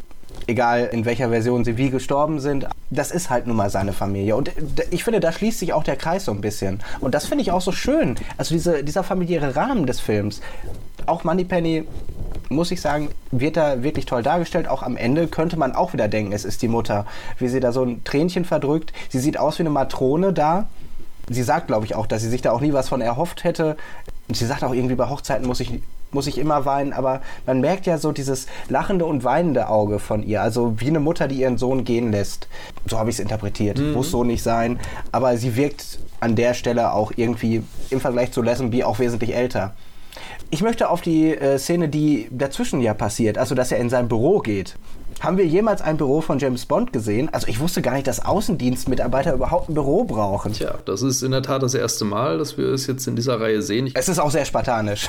Natürlich, genau. Er ist ja auch kaum da. Also insofern, das Einzige, was man ja quasi sieht neben den ganzen Erinnerungsstücken an die vorherigen Abenteuer, ist ein Reisekoffer und ein so ein Satz Briefpapier mit und so halt andere Büroutensilien. Aber ansonsten ist das vom Foto oder dem Porträt der Königin abgesehen ja wirklich sehr spartanisch, wie du schon sagst. So, und genau da finde ich ja schön, dass hier die Reminiszenzen schon wieder benutzt werden, ne? dass er so das Muschelmesser von Honey Rider rauszieht und dann die Melodie nochmal erklingt. Dann spiegelt sich ja auch im Bild von Queen Elizabeth eine Szene nochmal. Fand ich auch ganz schön, so als Montage. Also ist eine wirklich coole Sequenz, hat mir total gut gefallen. Die Uhr von ich glaube, das ist die von Grant aus ja. Liebesgrüße aus Moskau. Mit der Garotte. Holt heraus. Ja, genau. ja, fand ich mega cool. Ich weiß zwar nicht, warum er sie aufbewahrt hat, aber so diese, diese Reminiszenzen. Und da ist es schon wieder, auch damit wird irgendwie ein bisschen die vierte Wand durchbrochen weil diese Gadgets dürften eigentlich da jetzt gar nicht drin vorkommen. Ja, das ist wahr. Also es gibt auch, die ist deutlich subtiler, die Anspielung, in der äh, Lagerhaus-Szene bei Draco. Äh, sieht man ja zu Beginn, als James Bond reingeführt wird, den etwas ja. kurzen ja, Mann, der da reinigt und der äh, das ja, ja. Thema von Goldfinger pfeift. Stimmt, hast du recht. Habe ich auch gelesen. Aber das ist ja genauso eine Reminiszenz. Und das finde ich total charmant. Heutzutage würde man das als Fanservice verkaufen. Das ist in der Tat heutzutage Fanservice, ganz genau. Also so wie das jetzt in großen Franchises gemacht wird, sei es Star Wars, sei es die Marvel Studios Geschichten, da wird es als Fanservice verkauft und die Leute wollen das. Damals hat es wahrscheinlich keine Sau gekannt und ich fand es total charmant. Mich hat es mega abgeholt. Ich fand, ich fand das einen respektvollen Umgang mit dem Bruch, sage ich mal so. Natürlich könnte man das auch Holzhammer-mäßig interpretieren, so, also um irgendwie zwischendurch die Connection immer mal wieder Holzhammer-mäßig herzustellen. Okay, wir befinden uns hier drin, also wir befinden uns hier in dem James Bond-Universum, auch wenn er anders aussieht. Es mhm. gehört schon zusammen, ihr doofen Zuschauer. So könnte man es auch ja, interpretieren. Ja mal subtiler, mal weniger subtil wird das wiederholt versucht. Und ich glaube, es war jetzt dann auch das letzte Mal, dass so dieser Brückenschlag zu den vorherigen Filmen gesucht wird. Mhm. Ab da wird man quasi damit nicht mehr irgendwie behelligt. Was ja auch vielleicht daran liegen kann, dass jetzt die richtige Mission in Anführungszeichen anfängt. Genau, das war bis jetzt nur Vorgeplänkel und dann jetzt fangen wir wirklich an, die Spur von Blofeld wieder aufzunehmen. Und zwar müssen wir dafür erstmal wieder in das uns unbekannte Mittelmeerland, also entweder das Portugal oder äh, Korsika äh, reisen, um bei Dracos Geburtstagsfeier anwesend zu sein. Und da muss ich sagen, das war ein sehr, sehr cooles Ambiente. Da waren sehr viele Statisten mit dabei. Es wirkte wirklich, ja, sehr bunt, sehr aufgewühlt. Es war sehr viel Stimmung, auch durch den Stierkampf natürlich, auch wenn das etwas zweifelhaftes Unterhaltungsprogramm vielleicht äh, sein mag. Heutzutage mehr als damals noch, aber auf jeden Fall ist die Geburtstagsfeier in vollem Gange und auch die Tochter des Geburtstagskindes taucht auf. Tracy wird dann dort abermals äh, James Bond vorgestellt, obwohl sie sich ja mittlerweile schon in- und auswendig kennen. Ich finde es persönlich schön, dass dieser Figur hier nochmal so eine weitere Nuance einfach hinzugefügt wird. Zu der selbstzerstörerischen Tendenz, die wir schon herausgearbeitet haben, finde ich, wird sie hier auch als eine sehr selbstbewusste und selbstbestimmte Frau auch dargestellt.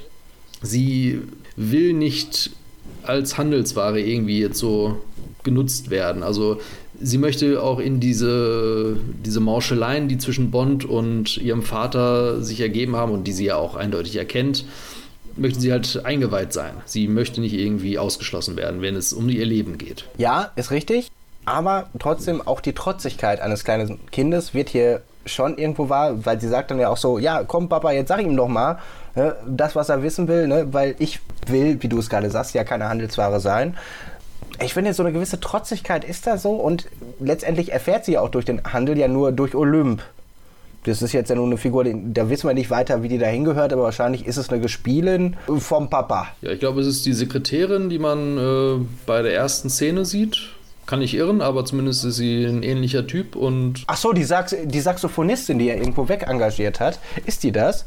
Ich habe keine Ahnung, ob die Saxophon gespielt hat, aber. Ähm das sagt er. So. Sie, war Sax sie, Sax sie war Saxophonistin in irgendeiner Band und ich habe sie da einfach weg engagiert. Das sagt er, deswegen. Ah, okay, das habe ich jetzt gar nicht mehr so auf dem Schirm gehabt. Es kann sein, dass es dieselbe Frau ist. Dazu habe ich äh, dann diesen, diese Figur ein bisschen zu wenig dann Aufmerksamkeit geschenkt. Naja, ist ja auch, ja, wie sagt man, redundant. Mehr oder weniger jetzt nicht so entscheidend. Aber ähm, das, was du jetzt als Trotzigkeit ausgelegt hast, hätte ich jetzt halt als Selbstbewusstsein irgendwie so äh, gelesen. Ich denke, da ist die, äh, die Grenze schmal, die da zwischen diesen beiden Einstellungen steht. Also ich denke, in der Szene verwischt sie ganz viel. Und das ist ja auch logisch in einem so, ich sage mal, ja, schwierigen Verhältnis zwischen Vater und Tochter ist, glaube ich, die Spur zwischen Selbstbewusstsein und ja, letztendlich Trotzigkeit ist natürlich da nicht gegeben. Und das wird ja einem, das sagt er am Anfang ja auch, sie versucht immer noch, ihn in irgendeiner Form immer zu provozieren. Und das ist, wird auch da ganz deutlich. Also es ist nicht nur ein Ausdruck von Selbstbestimmtheit, sondern es ist natürlich auch ein Ausdruck, der die immer noch ein bisschen zu ärgern. Ja. Und das, so habe ich das wahrgenommen. Und ich denke, das ist ja auch bewusst so angelegt. Das ist wahrscheinlich auch irgendwo ein Teil des Charakters, dass die Beziehung zum Vater jetzt zwar durchaus auch liebevoll ist. Also sie mag ihn ja durchaus, sonst würde sie ihn nicht irgendwie noch weiter aufsuchen oder auch ja ihr Umgang selbst. Also mit ihm ist ja durchaus dann auch liebevoll, aber ähm, sie ist natürlich dann auch so selbstbewusst, dass sie ihn dann vielleicht auch dadurch dann natürlich ein bisschen zu Weißglut treiben möchte. Man ist ja als Kind dann auch irgendwie so ein bisschen immer noch, egal wie alt man ist, ja in dieser, in dieser Rolle des Kindes äh, dann doch verhaftet. Man versucht dann ja auch so ein bisschen die Grenzen manchmal so auszutesten, sei es durch äh, Tun oder durch Sagen. Und das mag man hier vielleicht auch so lesen. Nee, also ich finde, das passt da einfach auch zu dem, was im Vorfeld aufgebaut wurde von ihrer Origin Story. Passt es einfach. Trotzdem kommen sie sich ja näher obwohl sie ja bewusst sagt, ich will keine Handelsware sein. Und da, finde ich, beißt sich die Katze so zum ersten Mal so ein bisschen auf den Schwanneck. Also es gibt dann diese Montage, die an sich ja sehr, ähm, sehr nett gemacht ist. Es ist natürlich ja. schon so ein bisschen, ich sag mal, eine Klischeekiste, die da gegriffen wird. Also der gemeinsame Pferdeausritt, der Spaziergang vor den, äh, vor den Schaufenstern und die, die Katze, die sie beide streicheln. Also es ist schon ein bisschen Klischee, aber ich persönlich finde sie eigentlich ganz nett, weil dadurch gezeigt wird, dass sie Zeit miteinander verbringen, dass es keine überstürzte, kurzlebige Geschichte ist, sondern dass da wirklich eine Beziehung zwischen den beiden glaubhaft entsteht ja. und wächst. Ja, finde ich auch. Und das ist ja ein Unikum letztendlich für die James Bond-Reihe. So eine Montage, die wirklich auch suggeriert, dass da Zeit zwischen vergeht. Also, dass das nicht nur einzelne Momente sind, die aneinander gereiht sind, sondern dass da auch für den Zuschauer der Eindruck entsteht, dass wirklich auch eine, mhm. ich sage mal, ein zartes Band entsteht. Ich möchte jetzt nicht von Liebe sprechen. Aber auf jeden Fall von, ähm, ich sag mal, starker Sympathie gegenüber dem anderen. So, genau das. Weil wenn ich das jetzt als Liebe bezeichnen würde, wenn das der Film mir sagen will, weil dann tritt der Rest des Films das natürlich wieder mit Füßen. Deswegen versuche ich bewusst, das jetzt ein wenig, ja, ich sage mal, ein bisschen abgeschwächter darzustellen.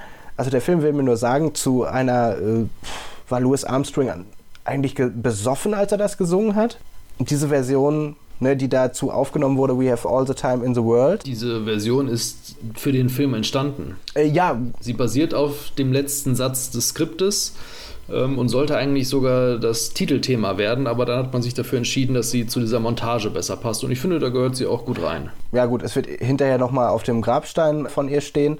Ich finde, ich finde es eigentlich ganz gut, aber irgendwie so im Nachgang dachte ich wirklich so, weil ich habe mir nochmal ein anderes Lied von Louis Armstrong angehört und da dachte ich wirklich so, Alter, da war er auch schon älter, ne? Ist, glaube ich, das letzte irgendwie, was er gesungen hat. Mhm. Es passt irgendwie. Und trotzdem war ich irgendwie so ein bisschen so, ob er nicht mehr ganz so bei, naja, bei Sinnen war. Auf jeden Fall, was du gerade schon sagst, also das Thema an sich ist schon ganz interessant und wie gesagt, We Have All the Time in the World steht in tödlicher Mission auch auf dem Grabstein von Tracy, was ich übrigens total toll finde, dass man das wieder aufgenommen hat. Also immer diese Querverbindung da werden wir gleich auch noch drüber sprechen, aus diesem Film ergeben sich ja ganz viele Querverbindungen und das ist ja auch ganz schön. Ja, also es wird durchaus noch öfter in den Filmen zwar nicht sehr ausgiebig oder regelmäßig, aber es wird immer mal wieder auch auf die Beziehung mit Tracy angesprochen. Und äh, auch auf andere Dinge. Dann geht es ja zu der Szene weiter, wo sie nach Zürich fahren. Weil wir haben ja zwischendurch erfahren von Draco, dass Blofeld irgendwie versucht, und das weiß er nur, weil irgendwie Blofeld Leute von ihm abgeworben hat, dass er jetzt irgendwie versucht, den Titel der Le Blochons ja, die Grafen Blochon irgendwie. Er möchte sich als Graf bestätigen lassen. Genau. So, und das wird jetzt natürlich wieder das Plot-Device für, für alles das, was folgt. Es ist ein etwas seltsames Motiv, muss ich sagen. Das hatte ich mir noch aufgeschrieben. Es ist völlig Banane, aber gut, ich lass dich erstmal reden. Die Drehbuchseiten, das können wir hier wieder anbringen, rascheln da doch sehr laut. Also äh, die Logik dahinter erschließt sich mir jetzt nicht wirklich, weshalb Blofeld denn dann nur noch diesen Titel unbedingt äh, bestätigen lassen möchte. Das ist zumindest für den großen Plan nicht relevant und es sorgt ja im Grunde auch nur dafür, dass er dann halt dadurch sich den Feind ins Haus holt und äh, seinen Plan vereiteln lässt. Also ja. deswegen, ja, macht das in dem Fall keinen Sinn. James Bond auf jeden Fall bricht jetzt in das Büro des Anwalts ein, über den diese ganze Vermittlung laufen soll. Dass der in Kontakt tritt mit dem Amt für Heraldik in London, um diese Bestätigung in die Wege zu leiten. Und das erfährt James Bond ja auch nur dadurch, dass er im äh, Büro den Safe knackt mit, ich würde sagen, dem äh, unhandlichsten Safe-Knack-Gerät, das man äh, sich vorstellen kann. Ja gut, da wissen wir aber, das habe ich mich ja auch gefragt, warum das so unhandlich ist, weil er, wenn er es schon anders hatte, aber das wird ja auch erklärt. Ja, weil ein Kopierer drin ist. So, und die Kopierer zu der Zeit so extrem groß waren, ist das eigentlich schon die Handy-Variante. Das Problem ist, dass die Variante, die im Film gezeigt wird, ich weiß nicht mehr ganz genau, wie er hieß, ich hatte mir das irgendwo aufgeschrieben, aber ich habe es jetzt nicht mehr ganz, eigentlich einer ist, wenn die Flüssigkeit ausläuft, also es war einer der ersten Kopierer, die es gab, weil vorher musstest du immer noch so durchdrehen, so wie das früher Kollegen bei mir auch noch machen mussten, um Arbeitsblätter zu kopieren. Aber ist egal. Wenn, wenn man den kippen würde, mm. dann läuft diese giftige Flüssigkeit aus und zerstört das Gerät. Und deswegen ergibt es überhaupt gar keinen Sinn. Was ich aber auch wieder cool finde, dass Draco Constructions da unten den V-Mann vom MI6 hat und dass über den Kran letztendlich in die Praxis von Gumboldt, dem Anwalt, ja letztendlich dieses ganze Set geliefert wird. Ich, ich fand das eine coole Idee. Ja, das ist auf jeden Fall eine clevere Implementierung des Hintergrunds des Schwiegervaters, weil das ist ja quasi sein, Ja. sein Scheinunternehmer, sein äh, legitimes, sein rechtlich einwandfreier Geldverdienst. Und ich hätte jetzt gar nicht gesagt, dass das ein MI6 oder äh, britischer Agent ist. Das, ich hätte jetzt gedacht, dass dieser blonde Typ, den wir ja später dann auch nochmal in der Schweiz treffen, dass das Ja. eher ein äh, Handlanger von Draco noch ist. Das habe ich gelesen. Ach so, das hast du gelesen. Also mir war es im Film jetzt nicht so vorgekommen. Die Story ist ja in dem Moment so, dass James Bond im Urlaub ist und quasi auf eigene Faust handelt. Da hast du vollkommen recht. Aber ich habe das dann irgendwo gelesen, weil ich habe ja mich auch so ein bisschen reingelesen, weil ich hätte jetzt auch gedacht, also auf, allein vom Auftreten sieht er nicht aus wie ein Agent, aber angeblich soll es ein Kollege von ihm sein. Gut, wissen wir jetzt nicht, ist auch völlig Latte. Ich hätte gedacht, es wäre ein Verbindungsmann aus Dracos Syndikat. So sehe ich es auch, ja. Gut, lange Rede, kurzer Sinn. Was ich auf jeden Fall noch geil finde in dieser Anwaltssequenz ist natürlich, dass er sich Hey, ich weiß es. Moment, Moment, lass mich raten. Die subtile Schleichwerbung für ein Herrenmagazin. Ah! Und auch das könntest du heute nicht mehr machen. Aber ich finde gerade im Jahr 1969 und ich glaube, es ist ja auch irgendwie ein Zusammenhang mit dem, äh, wie heißen denn diese Aufklappmädchen da? Pin-Up Girls. Ja, diese Pin-Up-Girls in der Mitte, was da aufgeklappt wird, was man ganz kurz sieht. Da gibt es noch irgendwie einen Zusammenhang. Ich weiß es nicht mehr ganz genau. Das weiß ich auch nicht. Auf jeden Fall gibt es einen. Ich habe es irgendwo gelesen. Ich werde es gleich nochmal recherchieren. Es gibt einen Zusammenhang, warum er das macht. Es ist nicht nur Schleichwerbung. Nee, nee, es ist ja auch durchaus eine, ich sag mal, ähm, eine Beziehung zwischen dem James Bond-Franchise und dem Playboy. Der Playboy hat ja Geschichten von äh, Ian Fleming schon abgedruckt. Ja, genau. Und Fleming hat diverse Interviews gegeben für den Playboy. Also Ach, genau. Das ist genau die Ausgabe. Es ist die Ausgabe, in dem das abgedruckt wurde. Ah, Genau, jetzt habe ich es wieder. So war der Zusammenhang. Deswegen ist genau die Ausgabe da drin. Deswegen ergibt es genau Sinn. okay. Ja gut, das ist natürlich wirklich ein nettes Hintergrunddetail. Das hatte ich jetzt so in meiner Recherche gar nicht entdeckt. Ich sag mal, wenn der Codeknacker auch wirklich eine Stunde braucht, um da den Safe zu öffnen, dann muss man sich natürlich auch irgendwie die Zeit vertreiben. Ja, aber wie gesagt, fand ich aber auch irgendwie so ein bisschen unpassend. Also ich weiß nicht, irgendwie finde ich, passte das nicht. Also ich finde, das ist ein kultivierter Mann, der alle Frauen um den Finger wickeln kann, egal wie emanzipiert sie sind, egal wie reich sie sind, egal welches intellektuelle Niveau sie haben. Und ich weiß nicht, irgendwie hat mich das persönlich abgestoßen. Aber gut, darf jeder anders sehen. Ja, es war auf jeden Fall, zumindest mich hat es dann noch ein Stück weit auch erheitert. Er hat sich dann ja auch dann das Pin-Up-Girl wenigstens, ich weiß nicht, ob er vielleicht so die ganze Ausgabe dann auch irgendwie eingesteckt hat, als er aus dem Büro dann wieder gegangen ist, nachdem er seine Informationen, die er gesucht hat, herausgefunden hat. Ja, dann geht es nochmal zurück nach England und wir besuchen M. Allerdings diesmal nicht im Büro, sondern bei sich zu Hause. Nach dem Büro von James Bond quasi das zweite Novum. Wir sehen jetzt das private Heim und Reich von M. Mitsamt Butler und einer sehr üppigen Schmetterlingssammlung. Ja, irgendwie passte es. Aber ich wusste auch gar nicht, dass M. Admiral ist. Das habe ich da auch zum ersten Mal gelernt. Weil vorher wird sein militärischer Dienstgrad im Deutschen nicht angesprochen. Ich finde die Szene, ja, gut. Mhm. Was sagst du denn dazu? Ja, also es ist notwendig, um den Geheimdienst wieder in die Handlung mit reinzubringen, weil es bis dahin ja James Bond auf eigene Faust dann gewesen ist, nachdem er aus London abgehauen ist mit seinem Urlaubsschein. Wird jetzt quasi wieder das äh, Ganze offiziell und durch M ist es natürlich dann auch erst möglich, den Kontakt zu Hilary Bray dann herzustellen, damit Bond dann als Sir Bray dann die Reise nach, in die Schweiz auf, aufnehmen kann, um bei Blofeld einzusteigen. Also insofern macht es dann durchaus Sinn. Und es ist dann nochmal eine Szene, die genutzt wird, um James Bond als, ich sag mal im weitesten Sinne, ja, weltgewandten Mann dann auch irgendwie darzustellen, der halt über alle möglichen Spezialgebiete, so abstrus sie auch sein mögen, irgendwie Kenntnisse hat, um da drin zu glänzen, was ja auch vielleicht so eine Art Superkraft ja auch ist und vielleicht vielleicht auch einfach nur nötiges, nötige Eigenschaft, die man als Geheimagent irgendwie besitzen muss, sich möglichst fehlerfrei und nahtlos in die seltsamsten oder abwegigsten Themengebiete irgendwie einzulesen und das dann auch zu behalten und wiederzugeben. Ist ja einfach dann wahrscheinlich auch nur mal wieder, um seine ja, intellektuellen Fähigkeiten nochmal zu illustrieren, dass es ja nicht nur ein, ja, äh, ein Playboy, Killer und Spion ist, sondern dass auch letztendlich ein akademisch gebildeter Mensch dahinter steckt. Das macht ja auch die Faszination der Figur aus. Genau, er ist äh, sowohl der Vorschlaghammer als auch die feine Klinge. So, und das ist ja nun natürlich das, was ihn von zum Beispiel, ich nenne jetzt mal einen Killer ohne irgendwelche Schulkenntnisse, zum Beispiel Leon, ne, der hat ja wahrscheinlich gar keine Schule besucht, glaube ich, so wird es im Film auch gesagt. Das macht ihn ja auch gerade, finde ich ja so faszinierend. Ein Mensch, der ohne Skrupel töten kann für sein Land, aber trotzdem in allen Feldern bewandert ist. So wie Perry Roden, ne, der Mann, der alles kann. Ja, und ein weiteres äh, Spezialgebiet, das er sich dann jetzt zulegen kann, ist ja die Genealogie, die Familienforschung und die Wappenkunde, die er dann bei Sir Hilary Bray dann quasi so ein bisschen im Crashkurs vermittelt bekommt mitsamt Hinweisen darauf, dass die Blauchamps ja verkürzte Ohrläppchen haben und all so ein Pipapo.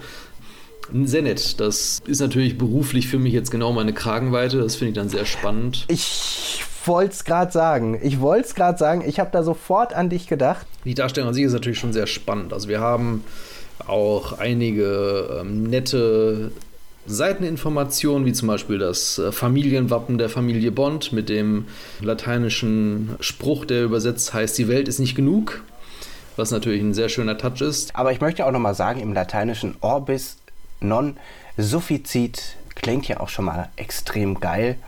Oder wie unsere alte Lateinlehrerin gesagt hätte, non sufficit. Genau, denn die Römer kannten kein C, sondern kannten nur K. Das wurde uns zumindest noch so eingebläut. TÜV-geprüfte Qualität. Ganz genau, TÜV-geprüfte Qualität. Ja, wir sind auf jeden Fall dann im Amt für Heraldik und Wappenkunde. Also die kleinen historischen Hilfswissenschaften werden jetzt hier ein bisschen prominenter ins Rampenlicht gezogen. Und das ist natürlich ganz schön, weil das ist jetzt ja, ich sag mal, schon sehr Spateninformation, aber durchaus nett und ich sag mal vom Ambiente her natürlich auch ein schönes Set, dieses Amt für Wappenkunde gibt es ja wirklich in, in London und so was ich zumindest rausgehört habe aus meinen Recherchen, der Schauplatz, der im Film zu sehen ist, ist wirklich das Amt für Heraldik und es sieht wohl immer noch so aus. Oder sehr, sehr, sehr geringfügig verändert in diesen doch jetzt 50 Jahren, seitdem der Film rausgekommen ist. Also ich muss tatsächlich sagen, ich finde es mega spannend.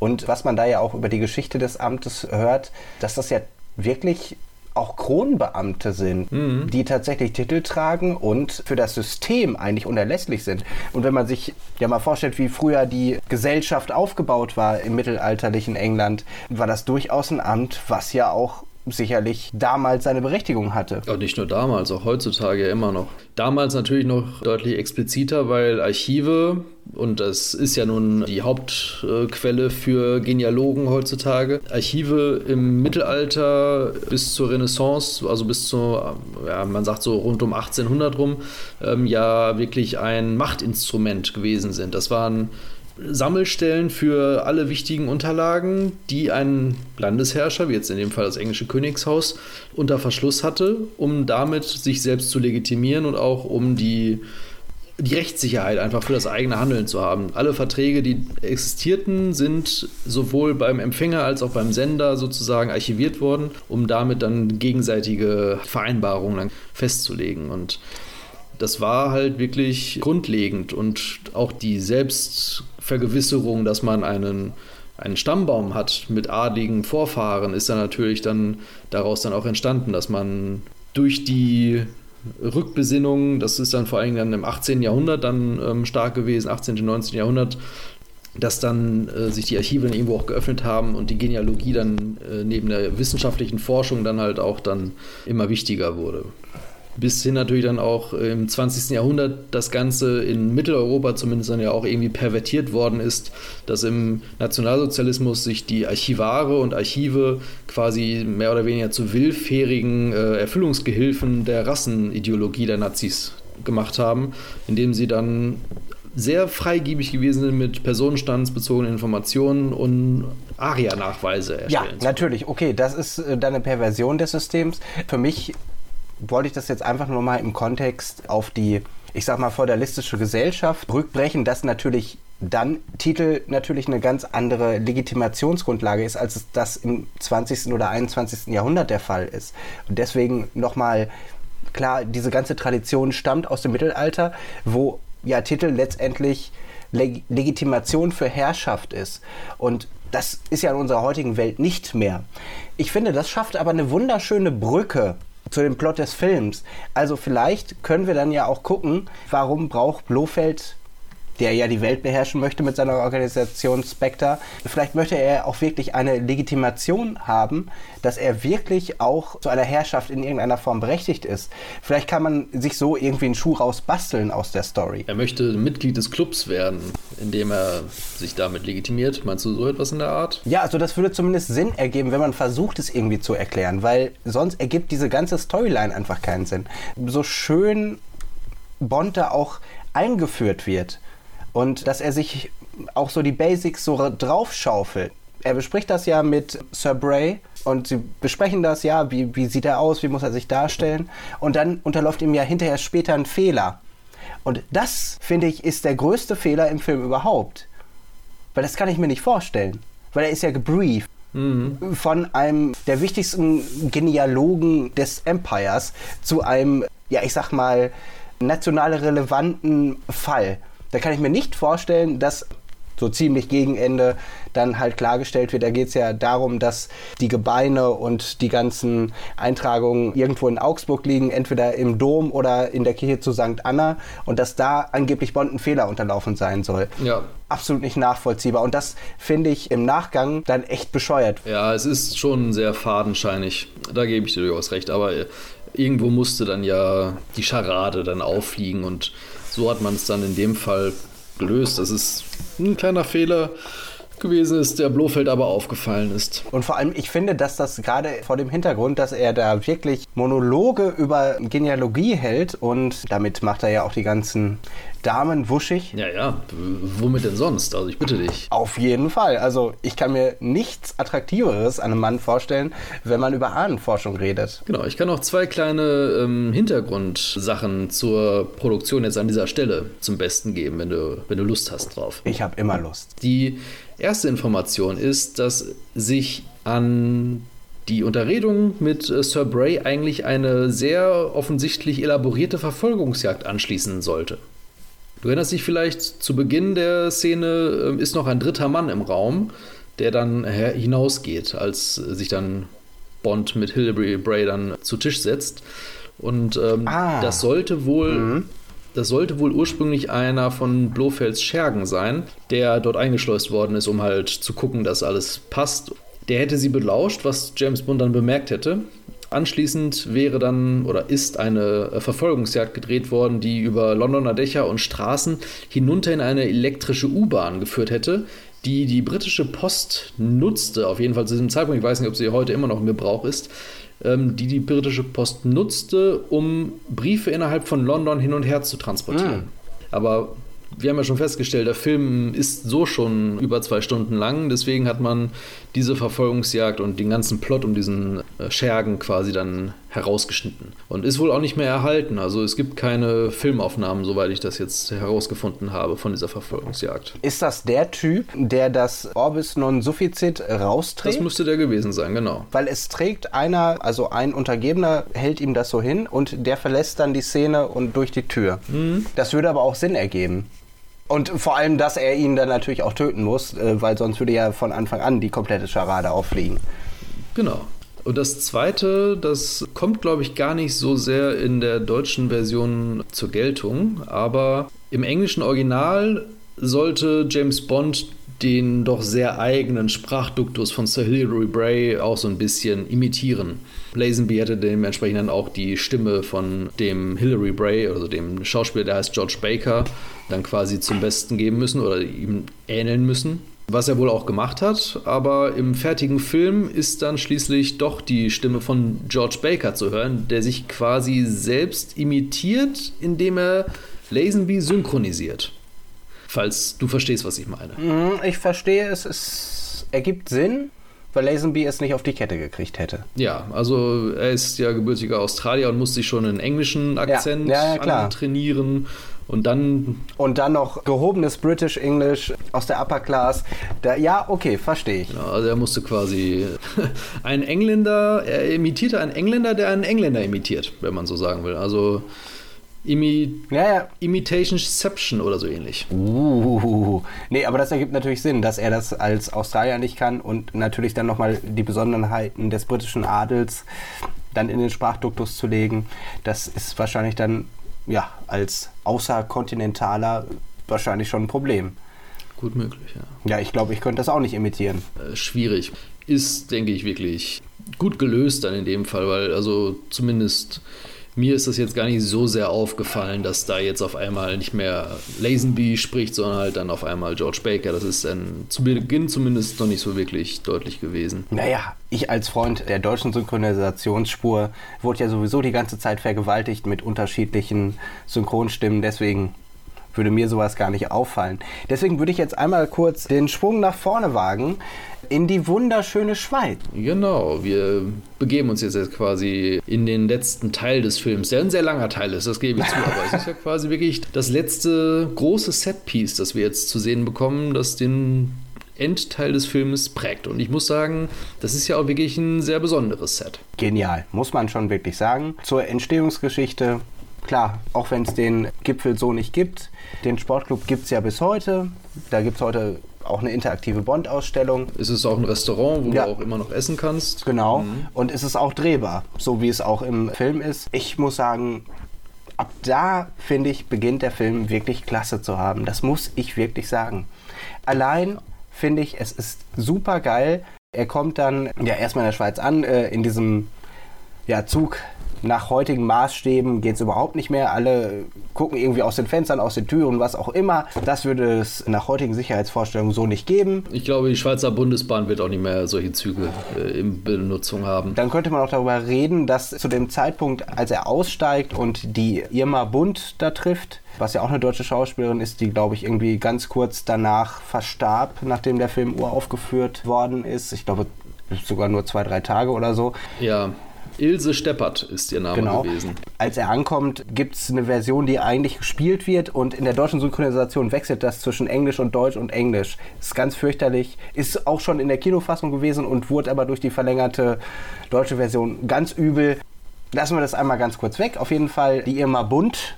Auch eine tolle Frau und ich finde ein Archetyp einer Deutschen, die durchaus im Dritten Reich eine Funktionsstelle gehabt haben könnte. Und ich glaube, das war so auch gedacht vom Caster, dass man genau das als Rezipient äh, letztendlich sieht. Gerade die Nähe zum NS, finde ich, es ist eindeutig, dass es eine Deutsche ist, finde ich. Und sie sieht so aus, wie man sich eine fiese KZ-Abteilungsvorsitzende vorstellen würde. Vom Stil her ist sie mehr Rosa Klepp als jetzt Helga Brandt oder Fiona Wolpe.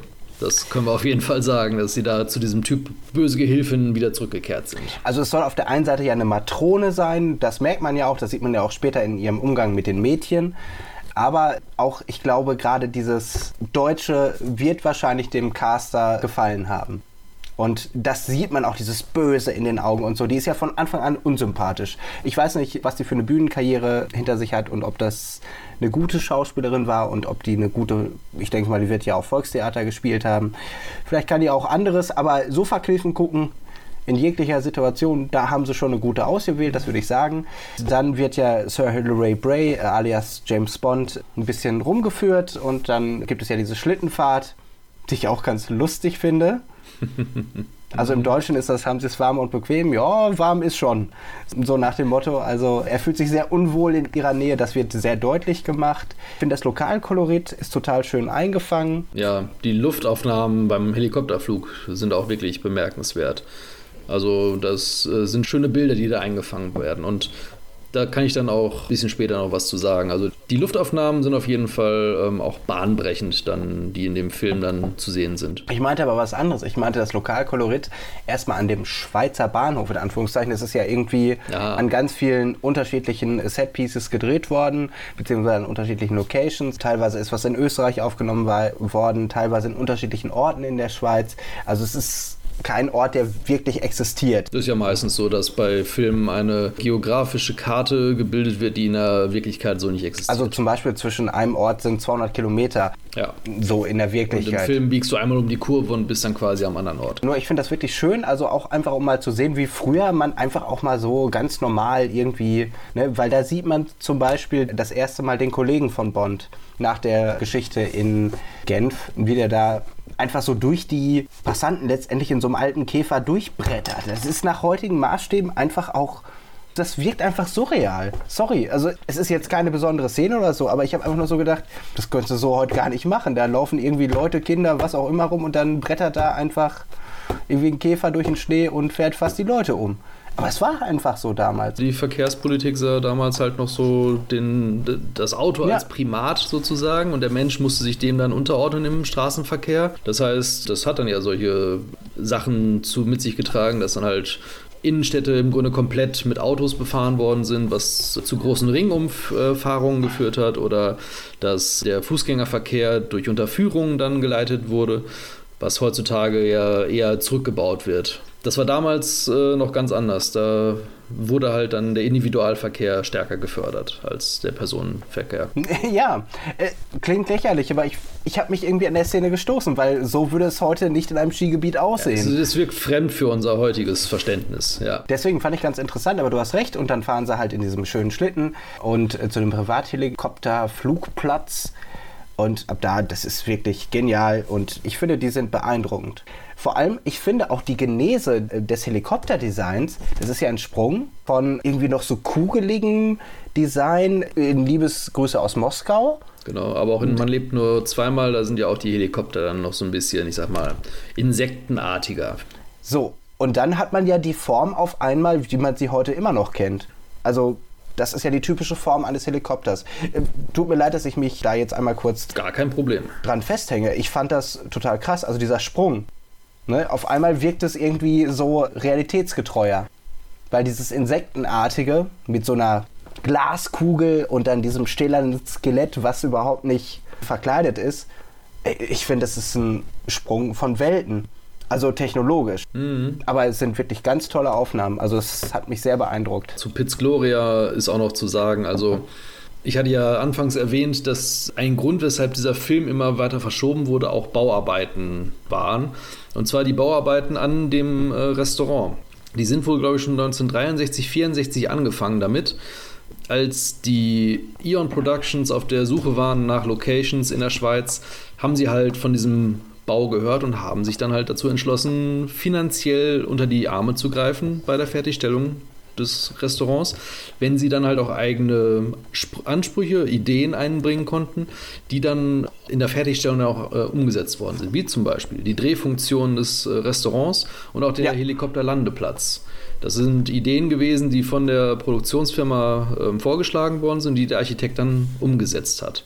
Und das ist ein klasse Bau, der, das muss man hier, ist ja wirklich auf der Gipfelspitze des Schildhorn errichtet worden. Und die Sachen sind entweder mit Helikoptern oder nachts, wenn die Skipisten geschlossen waren, dann mit den Seilbahnen hochtransportiert worden. Und es halt zu Temperaturen, wo ähm, normale Bauarbeiten halt äh, nicht möglich wären. Da mussten besondere Bedingungen geschaffen werden, dass dann da das Baumaterial dann einfach nicht zufriert oder einfriert und nicht mehr gebraucht werden kann.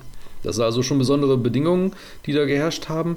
Aber trotz diesem Aufwand ist dieser komplette Bau oder die Finanzierung, die man dazu beigesteuert hat, war nur ein Fünftel der Kosten, die der Vulkankrater in Man lebt nur zweimal etwa gekostet hat. Und zwar, was ich so gelesen habe, lagen die bei ungefähr 30.000 Pfund, was Ion Productions nochmal zugeschossen hat. Okay, aber ich finde, das ist eine beeindruckende Leistung, dass der Mensch das überhaupt machen kann.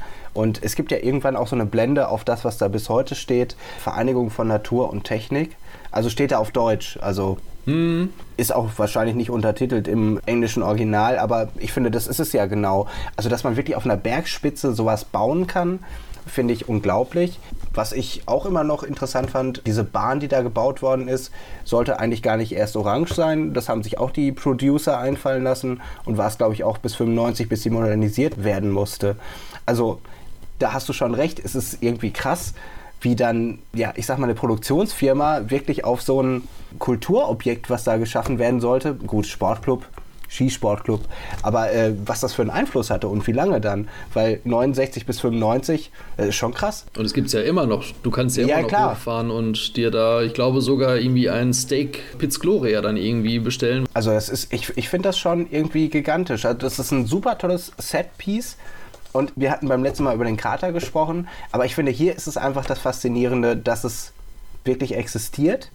Und dass es wirklich halt eine Meisterleistung ist. Auf einem Gipfel eines hohen Berges ist es nun mal lebensfeindlich und da kannst du nicht mal eben was bauen. Und ich finde das faszinierend. Das muss ich ganz ehrlich sagen. Ich würde sogar sagen, wir müssten eigentlich mal hinfahren. Also es gibt Ja, gibt definitiv. Locations, die man immer noch besuchen kann, wie zum Beispiel das Amt für Heraldik. Aber das wäre natürlich dann nochmal auch was Besonderes. War da nicht jetzt zum letzten Kinofilm auch eine interaktive Ausstellung? Da hast du mir doch den Link von geschickt. War das das oder war das in Österreich irgendwo? Ich weiß es nicht mehr genau, aber in den Alpen auf jeden Fall. Das kann aber auch zum letzten Jahr, das kann auch da zu der Location äh, von ähm, Spectre gewesen sein. Aber da wird es ja noch viel mehr Sinn machen und vor allem es gibt eine interaktive Ausstellung auf dem äh, Berg. Ja, das stimmt. An die erinnere ich mich auch. Ich hab, dass ich dir das geschickt habe, das habe ich auf jeden Fall auch noch im Sinn. Und ich habe das auch schon mal so gesehen, aber auf jeden Fall mega cool, ja. Also, wenn mal einer Bock auf Schweiz hat. Aber bevor wir jetzt wieder ins Schwafeln geraten, also kommen wir jetzt mal zurück. Sir Hilary Bray landet dort und wird empfangen. Genau, er wird empfangen, in sein Hotelzimmer geleitet, was äh, ja auch eher so einen Gefängnischarakter dann hat, bei allen Bequemlichkeiten. Es hat mich so ein bisschen erinnert an Dr. No, Ja. an die Unterkunft, die er dann dort mit Honey Rider be- beziehen durfte, in Anführungsstrichen. Und das ist jetzt nochmal, ich sag mal auch stilistisch ein Rückgriff nochmal auf die alten Filme, dass Bond erstmal in seinem Hotelzimmer guckt, ob irgendwo Wanzen oder sonstige Abhöranlagen drin sind, die ihn äh, ausspionieren können. Ja, okay, man guckt erstmal so, immer hier, so da. Aber gerade wenn Sir Hilary Bray Sir Hilary Bray wäre, und ich muss ja davon ausgehen, dass Videotechnologie verbaut ist zu dem Zeitpunkt. Wie wirkt das denn auf den geneigten Bewacher? Deswegen ergab das für mich überhaupt gar keinen Sinn in diesem Kontext. Dass ich zum Beispiel in so einem verwandten Hotel in Istanbul erstmal gucke, okay, was ist denn da überhaupt? Das erscheint mir logisch.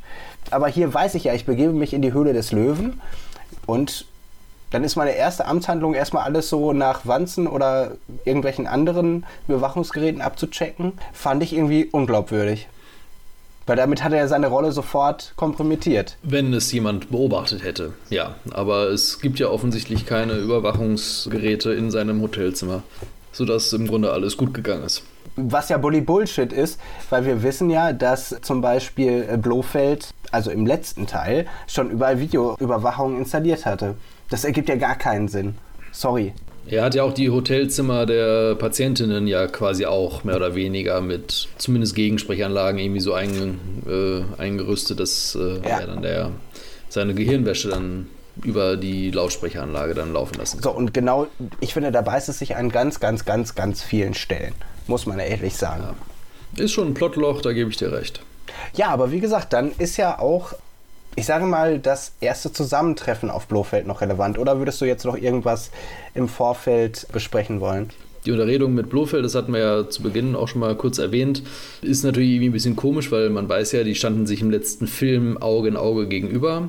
Und sie sehen jetzt beide ja deutlich verändert aus, weil sie andere Schauspieler haben. Und äh, da macht er natürlich dann ohne diesen, diesen Rückgriff auf die Möglichkeit, dass es vielleicht bei James Bond eine chirurgische Operation gab aufgrund einer Gesichtsverletzung, Ja. wie sie ja in dieser einen Drehbuchversion drin stand, würde da Sinn ergeben. Aber ähm, so ist es halt ein komischer Moment von zwei Gegnern, die sich kennen und eigentlich erkennen müssten, weil ich sag mal, bl- bloß ein falscher Akzent und Ja. eine Fensterglasbrille auf der Nase macht jetzt nicht. Äh, Ja, also das ist einfach egal, wie du es erklären willst. Es passt in dieser Zeitlinie so nicht. Es gibt da ganz viele Anschlussfehler. Und das kannst du auch nicht wegreden. Egal, ob es als Prequel oder wie auch immer gedacht ist. Es, es funktioniert einfach nicht. Es funktioniert nicht, auch wenn sich beide irgendwie auch äh, kosmetisch verändert hätten. Es ergibt keinen Sinn, dadurch, dass der Film, der eigentlich hätte später kommen sollen, vorher gekommen ist. Deswegen, das hätte man irgendwie anders erklären müssen. Da hätte man sich mehr Gedanken machen müssen. Aber was, was mir eigentlich viel wichtiger ist, wie empfindest du Telly Savalas? Ich finde, dass er ein sehr guter Blofeld ist. Also er macht einen gefährlicheren Eindruck noch als Donald Pleasance aus dem Vorgängerfilm. Der saß ja im Grunde mehr oder weniger nur rum und äh, hat ab und zu mal die Pistole rausgeholt und ist tunlichst vermieden, James Bond sofort zu erschießen. Dieser Blofeld von Telly Savalas ist deutlich aktiver. Er ist ja auch wirklich körperlicher, dadurch, dass ja. er äh, mit James Bond mehrfach äh, Schlägereien und die Skiverfolgung dann ja auch hat, wo er dann seine Schergen anführt auch und er wirkt sehr viel, ich, äh, auf Englisch sagt man commanding, also er hat wirklich so eine richtige Führungsposition dann da inne und er wirkt dann halt auch dadurch dann, ja, wie gesagt, gefährlich und auch ein Stück weit, ja, also er, er, er, bringt es sehr gut rüber. Also Telly Savalas äh, leistet da auch äh, als Schauspieler, denke ich, eine gute, gute Performance als Blofeld. Sehe ich ein bisschen anders, weil also Blofeld für mich wirklich so als, ja, ich sag mal, als Schattenfigur doch letztendlich verstehe. Also jemand, der im Hintergrund die Fäden zieht. Und dafür ist er mir zu körperlich. Ah, okay. Und die körperliche Präsenz, die Blofeld da hat, finde ich, passt gar nicht zu dem Charakter, was er eigentlich sein soll. Es ist die schattenhafte Gestalt im Hintergrund, die man eigentlich gar nicht sieht. Das Mastermind, was eigentlich gar keinen Körper braucht, was auch überhaupt nicht gezeigt werden muss. Von dem können mal Sequenzen gezeigt werden. Aber letztendlich ist es ja, das Mastermind, was dahinter steht. Und es gibt eine Szene, da sitzt er dann irgendwie hier so, so hochgekrempelt Ne, das könnte auch Kojak sein, da fehlt dann nur noch so hier der. Der Lolly, ja. ja so hochgekrempelt in der Skijacke und erzählt Bonfast. Und da, in dem Moment habe ich gedacht, das kommt, kommt ein bisschen später im Film. Aber da habe ich wirklich gedacht, Alter, nee, sorry, das ist, ist so eine graue Eminenz des Bösen. Alter, und da, da nicht, so, nicht so ein cooler Motherfucker aus der Bronx, ja also du weißt ja, wo, wo die Wurzeln von Telly Savalas da liegen. Wenn du Kojak so guckst, es geht um Harlem, es geht um die Bronx, es geht um Kriminalfälle auf der Straße. Ohne dass ich viele Folgen davon gesehen hätte. Die Sendung hieß übrigens Einsatz in Manhattan. Ja, oh, ja, sorry, Manhattan. Du weißt, was ich meine. Und sicherlich, wenn du Einsatz in Manhattan hast, dann musst du auch mal nach oben. Na klar. Ja, und ich finde, es ist mir einfach zu körperlich und auch zu bullig. Zu bullig für so eine graue Eminenz des Bösen. Und das wird von Anfang an irgendwie so ein bisschen deutlich, ist meine persönliche Meinung. Ich weiß nicht, also ich persönlich sehe es halt genau anders, dass mir die körperliche Präsenz auch gut gefällt, weil er dadurch nicht nur der, der Strippenzieher ist, der hat diesen Charakterzug weiterhin, dadurch, dass er ja diesen ganzen Plan überlegt hat, dass er dieses Virus auch konzipiert hat und die Hypnose, Gehirnwäsche, was auch immer, sich äh, ja auch dann überlegt hat.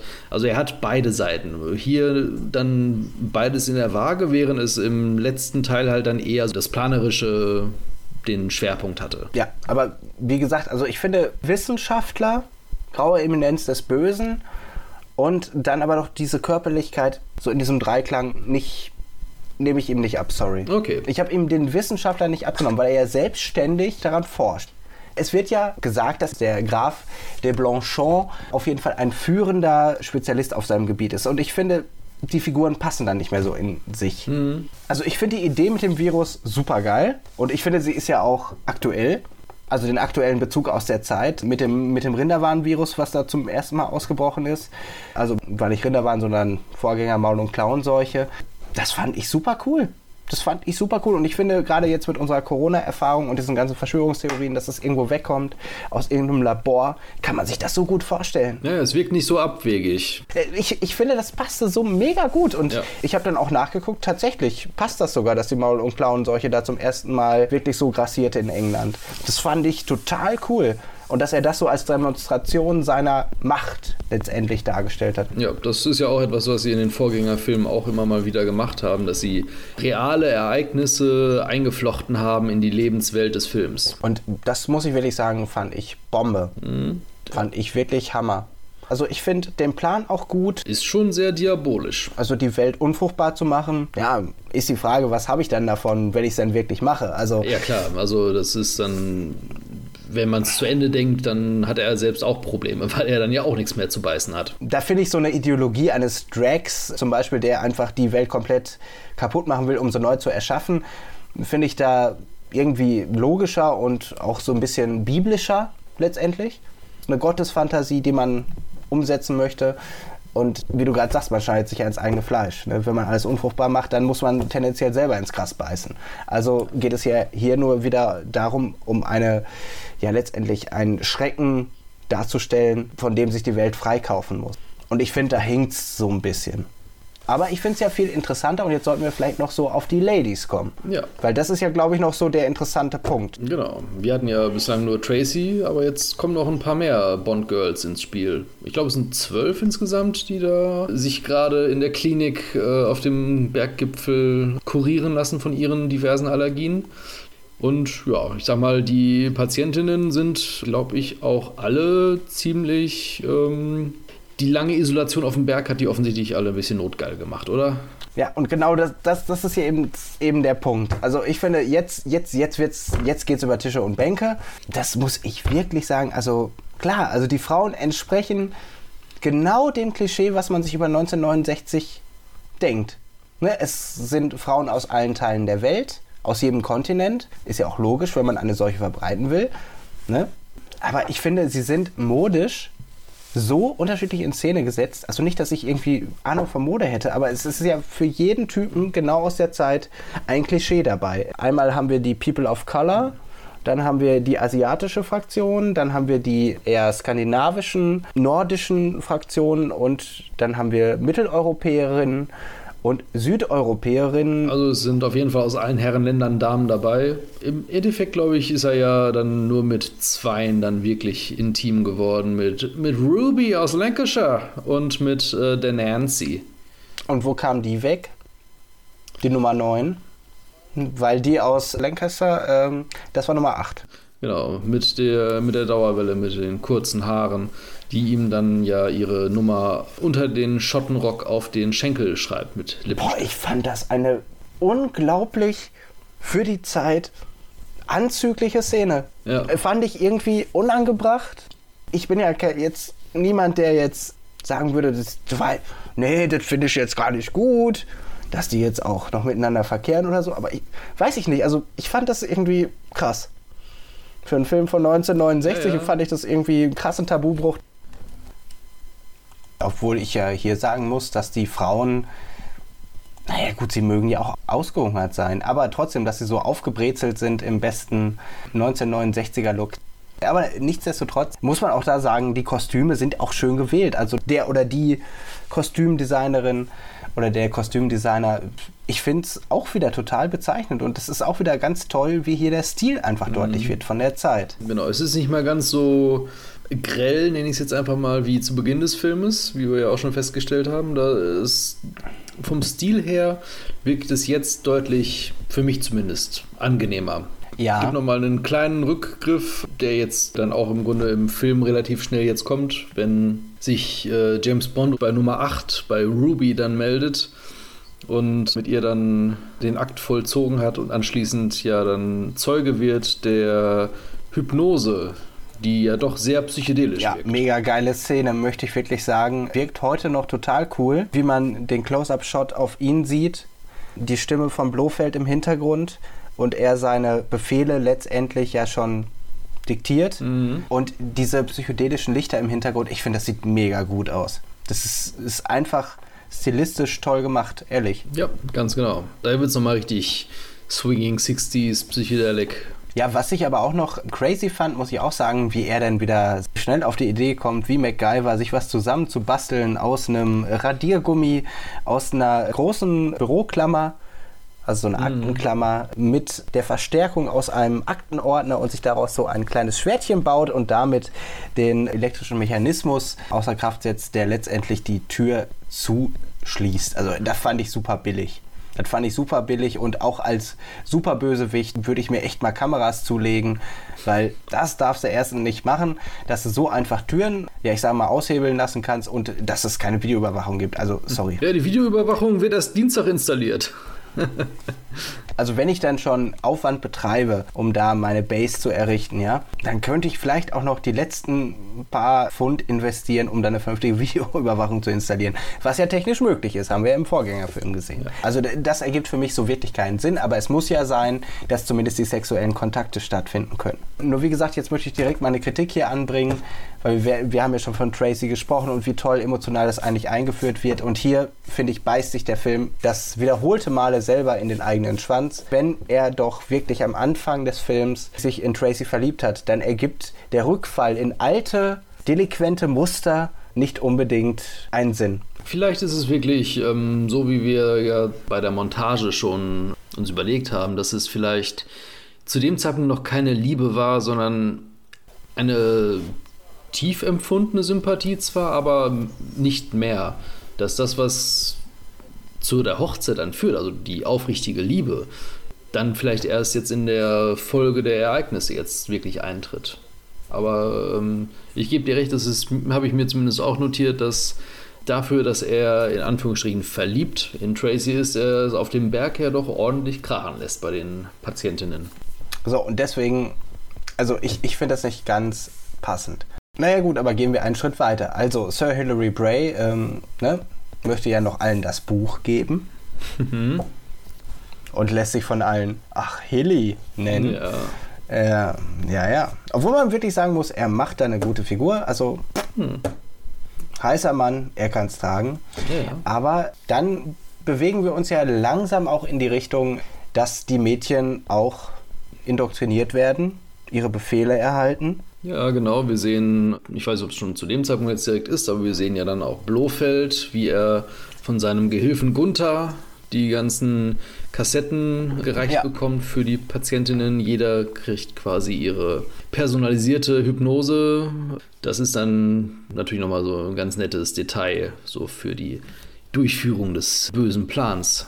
Ja, es gibt dann nochmal einen weiteren Tag, den äh, James Bond als Hilary Bray verbringt mit den Damen und quasi schon sich das Abendprogramm, den es jetzt einfach mal so vornimmt, dich um 8, dich um 9, dich um 10, aber ähm, da kommt er nicht mehr wirklich dann da zum Zug, denn dann, als er, ich glaube, bei Ruby dann im Zimmer ist, äh, findet er nicht Ruby im Bett, sondern zu seinem äh, Erschrecken trifft er nur immer bunt die ihn da erwartet, aber nicht für ein Tetatet. Genau, weil letztendlich Blofeld ja herausgefunden hat, Ne? Da kommt erstmal die Sache zum Tragen, dass er sich vertan hat mit dem Dom und der St. Anna-Kirche in Augsburg.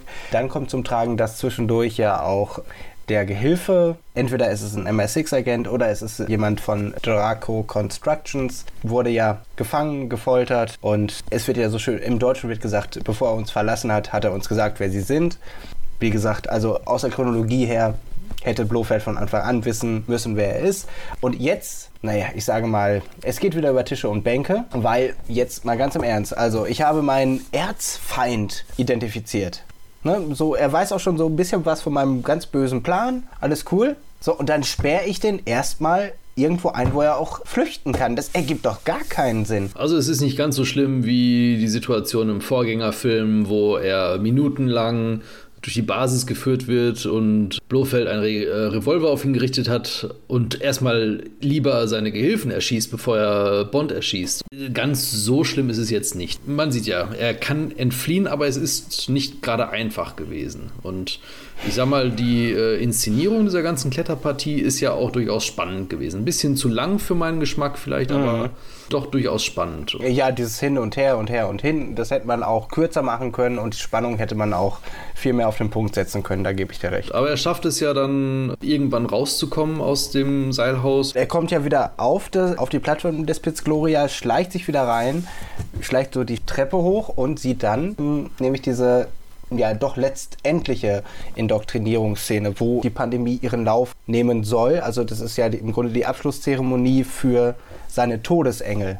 Also Blofelds Todesengel. Genau. Er belauscht noch die finale Indoktrination und wie den Damen das Gift Virus, was auch immer, dann äh, übergeben wird. Ja, das Omega-Virus. Ich fand das ganz schön gemacht, weil dann ja auch nochmal erklärt wird, wie die einzelnen Todesengel ihr Beauty-Kit zu benutzen haben. Und ich finde, das ist für mich der größte Schwachpunkt, weil das in meinen Augen wird es hinterher nicht erklärt, wie das Ganze entschärft wird, weil sie bekommen alle ein Flakon, in dem das Omega-Virus enthalten ist. Und dass sie den auf keinen Fall benutzen dürfen, bis die Stimme ihnen sagt, dass sie ihn benutzen dürfen. Aber da irgendwann ja die Indoktrinierung nachlassen muss, weil ja die Verbindung zum Führer abgebrochen wird. Sie kriegen ja einen kleinen Spiegel, in dem so eine tolle Antenne eingebaut ist. Ich finde, das sieht total cool aus. Mega, die poppt so raus. Das ist so richtig, wie man sich 60er Jahre Agenten-Gadgets so vorstellt. Bond hat zwar gar, nicht wirklich Gadgets, aber zumindest gibt es Gadgets. da muss ich wirklich sagen, das fand ich mega cool, aber es ist für mich auch wieder ein ganz großer Schwachpunkt am Skript, weil die Todesengel gehen in alle Welt und sie haben das Virus theoretisch da. Ja, also du hast dann vielleicht ein kleines Detail, das wird ist wirklich nur ein kurzer Moment, aber den könnte sein, dass dir der entgangen ist. Also ich greife schon mal ein bisschen vor, bei der Stürmung von Piz Gloria kommt ja Bond in das Laboratorium und das Büro von äh, Blofeld.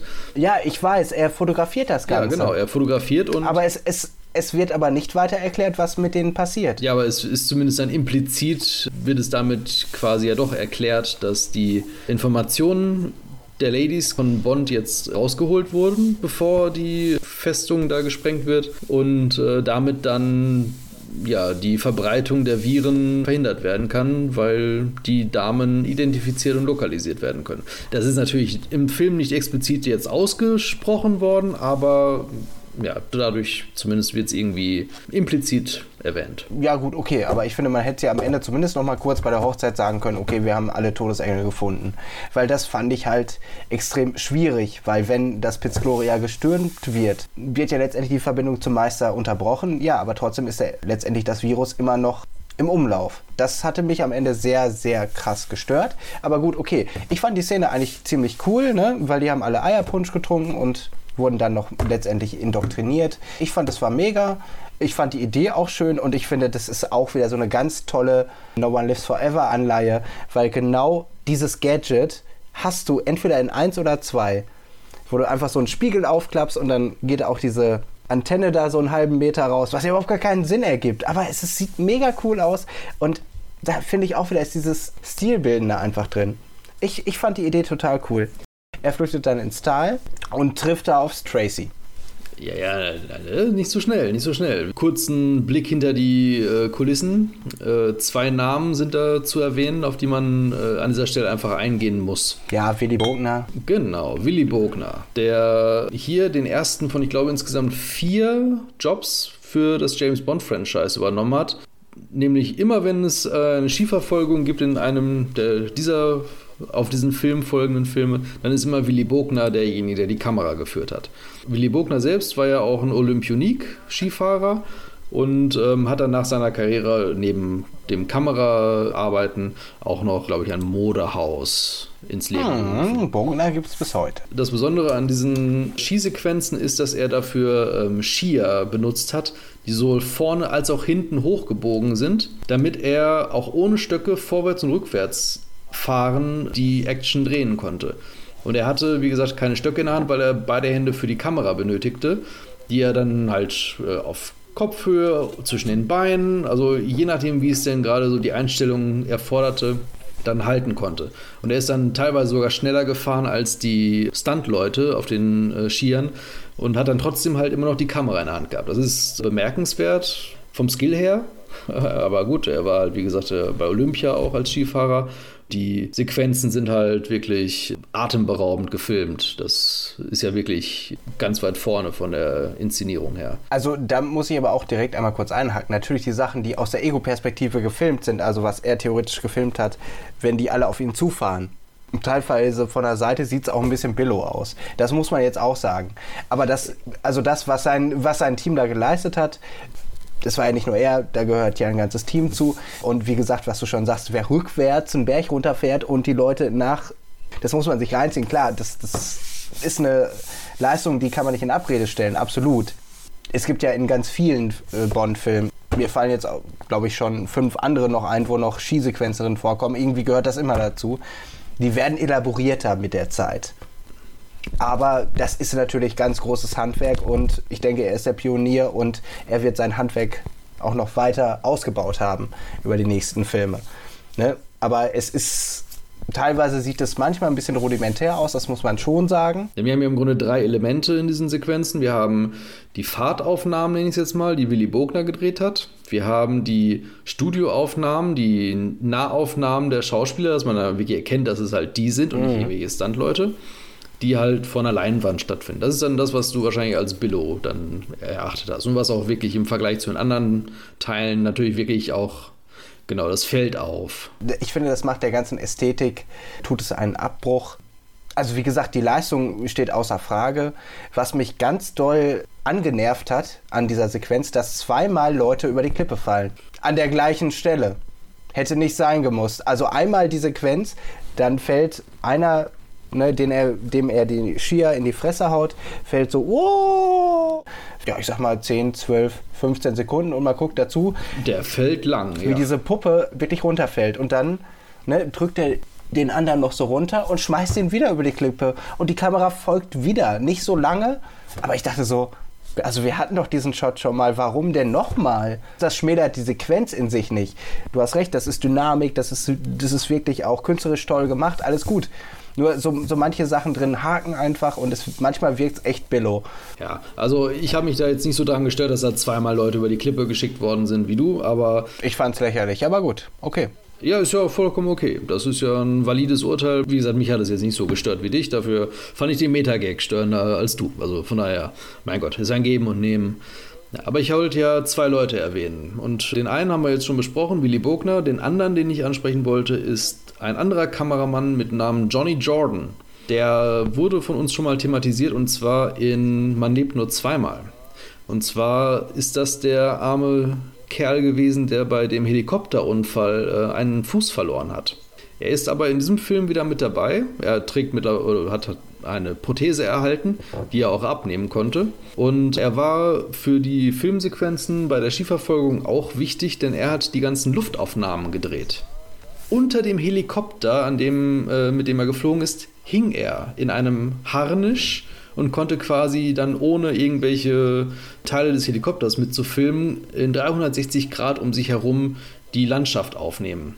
Und das sind natürlich dann zusammen mit den Aufnahmen von Bogner dann natürlich wirklich die richtig starken Elemente der Verfolgungssequenzen.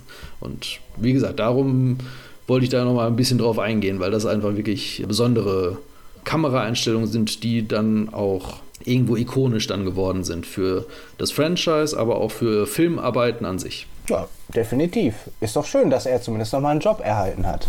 Auch mit ohne Bein. Ja, das war jetzt ja in der Situation am Helikopter hängend gar nicht mal so schlimm.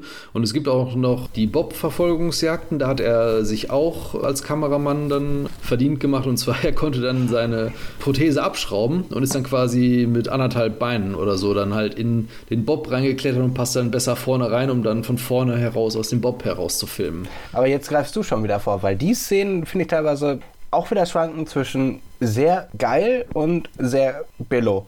Das muss ich wirklich sagen. Also es sieht teilweise echt schlecht aus und teilweise sieht es richtig geil aus. Hast recht, wir sind noch nicht ganz so weit. Wir sind jetzt erst dabei, dass James Bond es äh, schafft, äh, seinen Häschern zumindest vorerst zu entkommen und unterzutauchen auf dem Weihnachtsmarkt oder Eiskarneval, den äh, wird ja dann auch dann da zelebriert im Dorf. Und äh, das ist ein sehr cooles Set. Also es gibt äh, noch diese eine Schlägerei in der ähm, Kuhglockenscheune, die ja. äh, sehr äh, amüsant irgendwo ist. Ja, das hat was irgendwie sehr komödiantisches irgendwie, das stimmt. Genau, auf jeden Fall, er kann für den Augenblick untertauchen auf diesem sehr coolen Set. Immer bunt und noch so ein paar andere sind ihm aber dicht auf den Fersen. Das ist jetzt ein Moment, wo man einfach mal ähm, sagen muss, dass Blazenby trotz seiner geringen Erfahrung zu diesem Zeitpunkt das wirklich gut macht, meiner Ansicht nach. Man nimmt ihm da in diesem Moment, finde ich, ab, dass James Bond an so einem äh, Inneren, für, in sich selbst in einem Ort angekommen ist, wo er nicht genau weiter weiß, wie er weitermachen muss. Also er holt sich ja, glaube ich, dann irgendwie noch ein, ein Heißgetränk oder irgendwie sowas sogar da man merkt in dem Moment, finde ich, dass er verzweifelt, dass er nicht weiß, wie er da aus dieser Situation jetzt rauskommen muss. Und dann kommt dann halt Tracy wieder ins Spiel, die wir zu dem Zeitpunkt, glaube ich, eine Stunde oder so nicht mehr gesehen haben in dem Film. Ja, gut, okay, so kann man das sehen. Oder Deus Ex Machina, wie man so schön sagt, könnte man es auch bezeichnen. Ja, gut, dass sie wieder auftaucht, okay. Ist ja nur dann relevant für das, was im Nachgang folgt. Sonst wäre sie nicht relevant. Also die Verfolgungsjagd und dass sie sich auch nochmal äh, knutschen im Heuschober. Ich möchte jetzt diese ganze Stocker-Geschichte kurz mal auslassen. Eigentlich ist es ja nur ein Device, um Tracy kennenzulernen also was heißt kennenzulernen, aber um wieder mit ihr zu matchen und ja, dass die Geschichte ihren Lauf nehmen kann, dass sie dann zusammen fliehen Ne, wie gesagt, das TTT im Heuschober finde ich ein bisschen einfach, aber musste vielleicht noch mal zur Bindung der Charaktere sein. Ja, ich finde eigentlich, man sollte da jetzt nicht ganz so schnell drüber gehen. Klar, sie taucht auf einmal auf. Das habe ich mir auch aufgeschrieben. Was zum Henker macht Tracy jetzt in der Schweiz? Es kommt James Bond jetzt natürlich sehr gelegen, dass er sie da befreien kann, äh, sie ihn befreien kann, Entschuldigung, falscher Versprecher. Hier ist natürlich jetzt in diesem Fall Tracy diejenige, die aktiv ist und Bond quasi aus der Bredouille hilft. Und das ist jetzt vielleicht auch wirklich dann der Punkt, wo ich sage, für Bond ändert sich jetzt Sympathie in Liebe, weil sie in diesem Moment wirklich zu ihm auf Augenhöhe jetzt agiert. Sie ist jetzt diejenige, die am Steuer sitzt. Sie führt ihn aus diesem Dorf heraus in den nächsten Ort, um da den Telefonanruf zu machen. Sie nimmt diese ganze Verfolgung auf dem Eisrennen und er ist ja nur Beifahrer. Er macht ja im Grunde gar nichts, außer irgendwie mal hier ja. und da einen Spruch. Sie übernimmt die ganze Gefahr. Das heißt, er trifft da jetzt wirklich eine Frau, die nach seinem Geschmack ja im Grunde ist. Sie ist gefährlich zum einen, weil sie halt ein bisschen selbstzerstörerisch ist, wie wir gesagt haben, aber sie ist auf der anderen Seite halt jetzt auch wirklich in der Lage, mit ihm auf Augenhöhe zu agieren und ihn aus, der, aus, der, aus dem Problem einfach zu retten. Ja, sie ist ein Danger Seeker, aber sie ist auch in der Lage, damit umzugehen. Sie kann diese Fahrsequenzen übernehmen und Diana Rick hat auch da wirklich hinter dem Steuer gesessen bei vielen der Szenen aus der, aus der Stocker-Verfolgung. Und insofern verstehe ich es dann auch schon, dass er dann in der Szene, wo sie dann in der Scheune dann übernachten können, dann auch wirklich sie jetzt anders sieht. Dann macht auch der Heiratsantrag und die Liebeserklärung irgendwo einen Sinn. Meiner Ansicht nach. Ja, okay.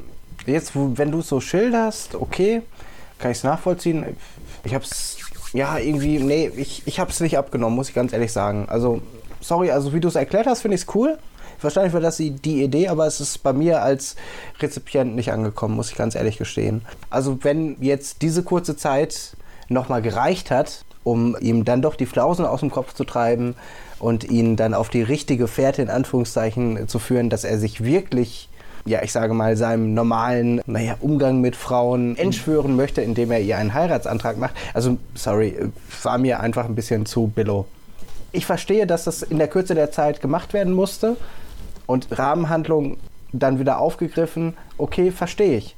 Auch wenn ich es anders gesehen habe. Ist ja kein Problem. Also ist es mir jetzt wirklich in dieser, diesem Aufbau, ist ja wie jetzt an einer Perlenkette, mhm. äh, hat sich die Beziehung jetzt immer weiter fortgesetzt und äh, fortentwickelt. Finde ich, das ist eigentlich ähm, sehr gut gemacht. Weil, wie gesagt, eine kontinuierliche Entwicklung meiner Ansicht nach jetzt äh, daran erkennbar ist.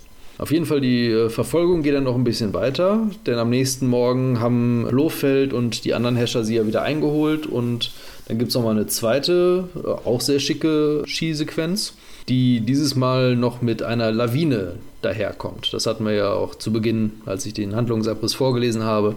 Kommt diese Lawine jetzt nochmal zum Einsatz und da bin ich mir nicht ganz sicher. Ich habe da unterschiedliche Informationen drüber herausgefunden. Aus der einen Quelle habe ich dann halt gelesen, dass es sich wohl bei der Lawine um Szenen aus einem Disney-Naturfilm gehandelt haben soll. Eine andere Quelle wiederum zitiert John Glenn, der in der Crew tätig war und später auch äh, Regisseur gewesen ist für spätere James Bond-Filme. Der halt zitiert wird damit, dass die Schweizer Armee bei einer kontrollierten Lawinensprengung, die assistiert hat, die dann gefilmt worden ist. Hm. Die Lawine rollt ins Tal. Bond und äh, Tracy schaffen es zwar zu überleben, aber sie werden dann an dieser Stelle ja getrennt und Tracy wird Gefangene von Blofeld und Bond kehrt erstmal wieder zurück nach London, um, ja, im Grunde will er jetzt äh, Verstärkung holen. Ja, und genau das ist jetzt ja eigentlich der Punkt. Genau, er kriegt zumindest nicht von der Seite aus Unterstützung, mit der er eigentlich gerechnet hätte. M sagt, ja, also wir sind bereit, äh, auf Blofelds Bedingungen einzugehen, denn wir haben keine Lust jetzt irgendwie uns da die, die Ernte und das liebe Vieh sozusagen dann äh, verseuchen zu lassen. Das ist natürlich schon sehr ungewöhnlich, dass dann da die Regierungen der Welt dabei sind, klein beizugeben. Ja, das fand ich auch interessant, also dass wirklich in Erwägung gezogen wird, auf die Forderung einzugehen. Also das muss ich wirklich ganz ehrlich sagen. Aber das unterstützt ja auch wieder die Rahmenhandlung, dass er sich wieder an den Schwiegervater wenden muss. Das ist ein ungewöhnlicher Twist, dass in diesem Fall dann wirklich dann die Verbrecher dann die Helden sind oder die Hilfe zumindest. Es wird jetzt eine Situation ja erzeugt, die auch wiederum meiner Ansicht nach ganz hervorragend inszeniert worden ist. Also der Helikopteranflug mit den Maschinen, die als äh, Rotkreuz dargestellt worden sind. Oh, Gemach, Gemach. Weil die Szene, also ich finde, das muss man ausschmücken. Das ist ja so Hammer. Allein dieser Anflug. Ja. Das, das, das ist so geil. Denn es ist jetzt kein Vergleich zum Ritt der Walküren, aber es erinnert mich doch sehr stark daran. Aber auch in, wie die Informationen fliegen und vor dieser Schweizer Bergwelt, es ist geil. Es ist richtig geil. Es, ist, es wirkt auch heute noch irgendwie wie State of the Art, diese Flugsequenzen. Das muss ich wirklich sagen.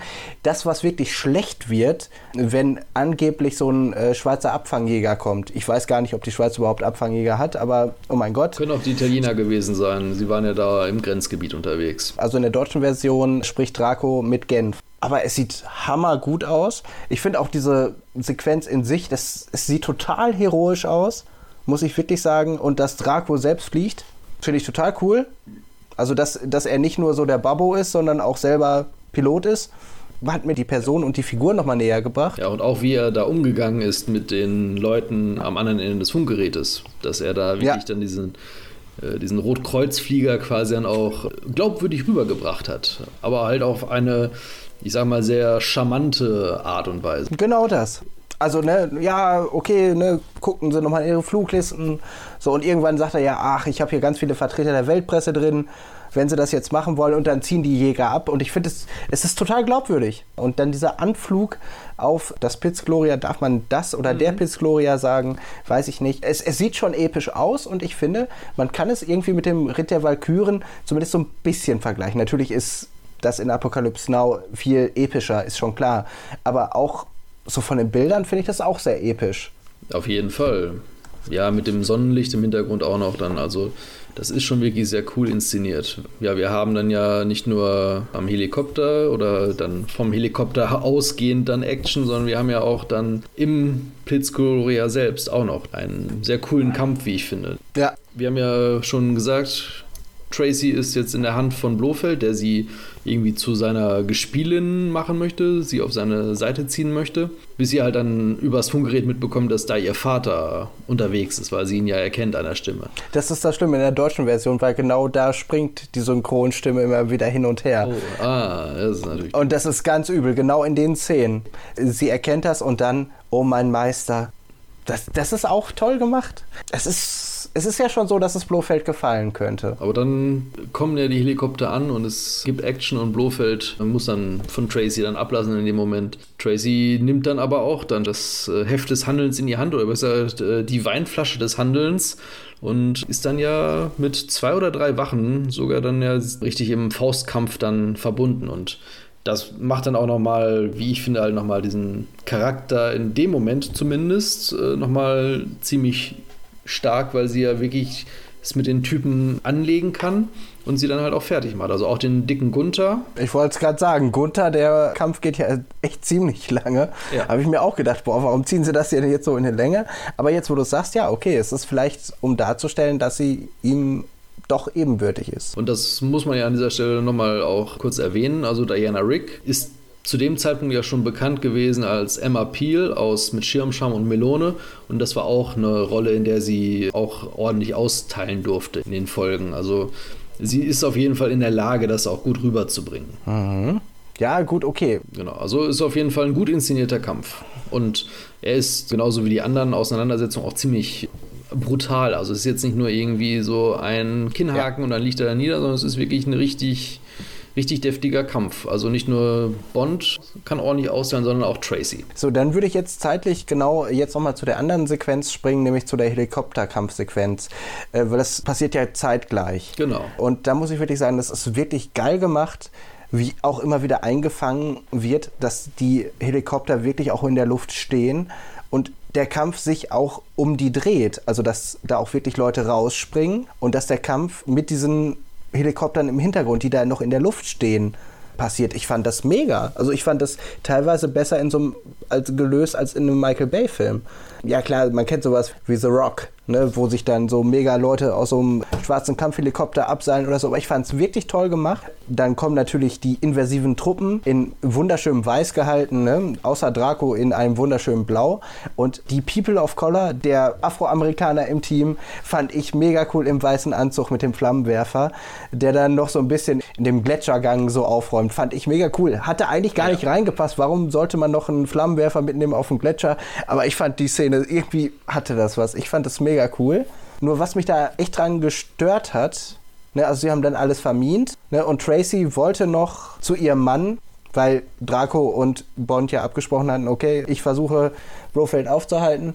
Sie wollte das einfach nicht geschehen lassen und er klatscht ihr einfach nicht nur eine, sondern er schlägt sie bewusstlos. In der Narration an sich finde ich das so krass. Ich finde das so krass. Weil du hast gerade gesagt, es wird ein tougher Frauencharakter aufgebaut ja. und letztendlich wird die ganze Szene gelöst mit diesem typischen Thema der weiblichen Hysterie. Das wollte ich auch noch meinen, dass das, was im Kampf gegen Gunther sich entwickelt hat, da auf einmal schlagartig konterkariert wird dass sie dann sich mit einem Schlag dann von ihrem Vater dann äh, halt aus. Mit einem Schlag. Ja, ja, also es ist nicht nur irgendwie äh, flache Hand, sondern es ist wirklich ein Faustschlag. Ja, es ist ja nicht mal Ordnungsschelle, es ist ja Bewusstlosschelle und das ja, ist ich, schon wow. Ich sag ja, es ist ein richtiger Fausthieb gewesen. Ein Kinnhaken, der sie da ins Land der Träume befördert hat. Und ja, wie du schon sagst, sie, um dann da sie von ihrer Hysterie in Anführungsstrichen dann zu ja. heilen, ja. also für mich ist das echt so ein Rückfall wirklich in so ganz alte Narrative. Natürlich ist die Handlungsweise der Figur verständlich. Es ist auf der einen Seite die Liebe zu seiner Tochter und dass er merkt, ich kann jetzt gerade nichts machen. Also sie will jetzt da noch mal rein, aber es ergibt ja keinen Sinn, kriegt sie eh nicht mehr hin. Also Ordnungsstelle, zack, packe ich rein. Aber wie wir es gerade schon herausgearbeitet haben, ich finde, das, es wird so komplett, ja, eigentlich mit dem Arsch eingerissen. Der Aufbau, gerade dass eine weibliche Figur sich selber behaupten kann, wird in dem Moment wirklich vom Patriarchat mit einer Ordnungsstelle weggefegt. Parallel dazu ist Bond in Piz Gloria unterwegs auf der Suche nach Blofeld und ist er dann in der Lage, die Karte mit den ganzen Adressen und Kontaktinformationen zu den, zu den Todesengeln ja. quasi zu lokalisieren und zu fotografieren. Dann gibt es nochmal eine Verfolgung er schafft es dann aus dem Piz Gloria heraus, bevor es dann in die Luft fliegt. Das ist, wollte ich nur kurz noch äh, drauf eingehen. Ist ja schon ein bisschen komisch, dass dann Draco im Hubschrauber sitzt, die Zeit runterzählt, 3, 2, 1 und dann passiert erstmal nichts. Ja, habe ich auch so gedacht. Dann springt Blofeld aus dem Haus, dann springt Bond aus dem Haus und dann explodiert Ja, das sind halt korsische Uhren, die ticken ein bisschen anders. Aber das ist mir tatsächlich auch aufgefallen, dass im Grunde der Zeiger auf Null war und das ist dann so beschissen geschnitten. Also man hätte einfach ja nur die Uhr anders schneiden müssen. Ja. Also es ist wirklich so, so nach dem Motto, dass Bond auch noch eben rauskommen kann. So, und dann beginnt ja diese Bob-Sequenz. Genau. Das ist, ich sag mal, mehr oder weniger eine Verlegenheitslösung gewesen denn ursprünglich sollte die finale Konfrontation ein Seilbahnkampf sein. Mhm. Aber es gab einen Kinofilm, der das kurz zuvor bereits übernommen hat, dieses Thema in seiner Handlung. Und ich meine, es wäre der Film Where Eagles Dare oder auf Deutsch heißt der Agenten sterben einsam. Das kenne ich doch irgendwie. Ja, es ist ein Zweiter Weltkriegs-Agentenfilm, in dem Clint Eastwood und Richard Burton undercover als Nazis ein Schloss Adler, heißt es, glaube ich, infiltrieren und um da irgendjemanden zu befreien oder irgendetwas zu stehlen. Ich weiß nicht ganz genau. Ich habe vorhin noch einen Trailer gesehen, der mir aber das nicht weiter verraten ja. hat. Aber die Seilbahn kann man auf jeden Fall äh, begutachten. Es ist ein ähnliches Ambiente vom Setting her wie Piz Gloria auch. Und ja. Ähm, ja, in dem Fall haben sie sich dann halt dafür entschieden, statt Seilbahn eine Bob-Sequenz zu machen. Denn in dem Ort Mürren, wo auch einige der Szenen von dem Weihnachtsmarkt äh, gedreht worden sind. In der Nähe gibt es eine Bobbahn, die geschlossen werden musste, weil dort Todesfälle äh, vorgekommen sind bei, bei den Bobfahrten. Also hat sich die äh, Filmcrew für 7000 Pfund den Zugang zu dieser Bahn quasi erkauft und sie wieder instand gesetzt, damit dann dort diese Verfolgungssequenz gedreht werden konnte, die ich auch sehr cool fand und auch ähm, überraschend lang. Also ich hatte irgendwie gedacht, dass sie ein bisschen kürzer werden würde. Die ist auch deswegen so ein bisschen ungewöhnlich, weil innerhalb der Dreharbeiten sind die ganzen kleinen Fehler, die passiert sind durch zum Beispiel die Stuntmen, wenn sie nicht den Sprung geschafft haben. Da gibt es ja diese Szene, wo Bond sich an den äh, Schlitten von Blofeld hängen will, aber dann nur hinten dran quasi sich festhalten kann. Mhm das war eigentlich ein Missgeschick. Das sollte eigentlich nicht so gefilmt werden, aber dadurch, dass es halt dann passiert ist und sehr cool aussah, haben sie dann dieses dann ins Drehbuch quasi übernommen und damit dann auch in den fertigen Film. Und das gab es wohl irgendwie zwei oder drei Mal. Ich habe übrigens gerade nochmal Agentensterben einsam. Ich habe den schon mal gesehen, glaube ich, als Kind. Aber ich verstehe, warum. Also die Szenen sehen sehr ähnlich aus. Ich verstehe, was den Produzenten oder die Inszenatoren sich dabei gedacht haben, warum sie es anders gelöst haben. Äh, was ich bei der Sequenz einfach so blöd finde, ist genau wieder das, was wir eben schon besprochen haben, wie bei der ähm, Skisequenz von Willy Bogner. Du hast zwischendurch dann halt die Close-Ups, die einfach dann auf so einem Green-Blue-Screen oder was auch immer aufgenommen worden sind, zwischen wirklich sehr, sehr krassen Bob-Sequenz. Also muss man wirklich sagen. Also das, das, das, sieht so rudimentär aus teilweise, wie das Ding da durchfährt. Und es ist, sieht echt krass geschwindigkeitsmäßig super schnell aus. Und das beißt sich einfach wieder. Kannst ja auch heute durch Helmkameras und so ganz anders lösen. Würde ganz anders funktionieren. Aber wie gesagt, finde ich bis zu dem Teil geil, bis Blofeld die Granate schmeißt. Weil die Granate hätte ja komplett eigentlich schon alles beenden müssen. Ja, das stimmt. Und trotzdem kommt er wieder rein und letztendlich, was ein lächerlicher Tod für einen super Bösewicht. Er ist ja nicht tot. Ja, trotzdem. Vorläufiger Tod. Wir nehmen als Zuschauer in dem Moment an, dass er tot ist. Ja. Das will uns der Filmemacher glauben machen, dass er tot ist. Mhm. Sorry. Das darfst du nicht mal. Ich verstehe, warum sie es so gemacht haben. Aber ja, es muss doch einen Endkampf geben. Blofeld hat sich beim letzten Mal schon verpisst. So, und jetzt stirbt er theoretisch dadurch, dass er einfach Pech gehabt hat. Also ich persönlich fand die, wie gesagt, sehr cool. Ja, cool, definitiv. Ja, also klar, diese Versatzstücke sind dann halt nicht ganz so passig und heutzutage würde man das anders lösen, da gebe ich dir vollkommen recht. Aber ich finde sie eigentlich ganz cool und ich muss sagen, dass ich es eigentlich auch als Endkampf durchaus würdig finde in dem Moment. Es passt einfach zum Ambiente und es ist auch eine durchaus physikalische, also körperliche Auseinandersetzung zwischen den beiden ähm, Gegnern. Das funktioniert meiner Ansicht nach ganz gut. Und klar, also er denkt jetzt, dass er tot ist, aber ich meine, man hätte ja vielleicht schon irgendwie drauf kommen können, theoretisch. Ja, was aber auch eigentlich ganz geil ist, weil das macht natürlich das Ende auch überraschender und tragischer. Das ist einfach so. Ja, dann kommt auf jeden Fall dann der letzte Abschnitt des Films, die Hochzeit.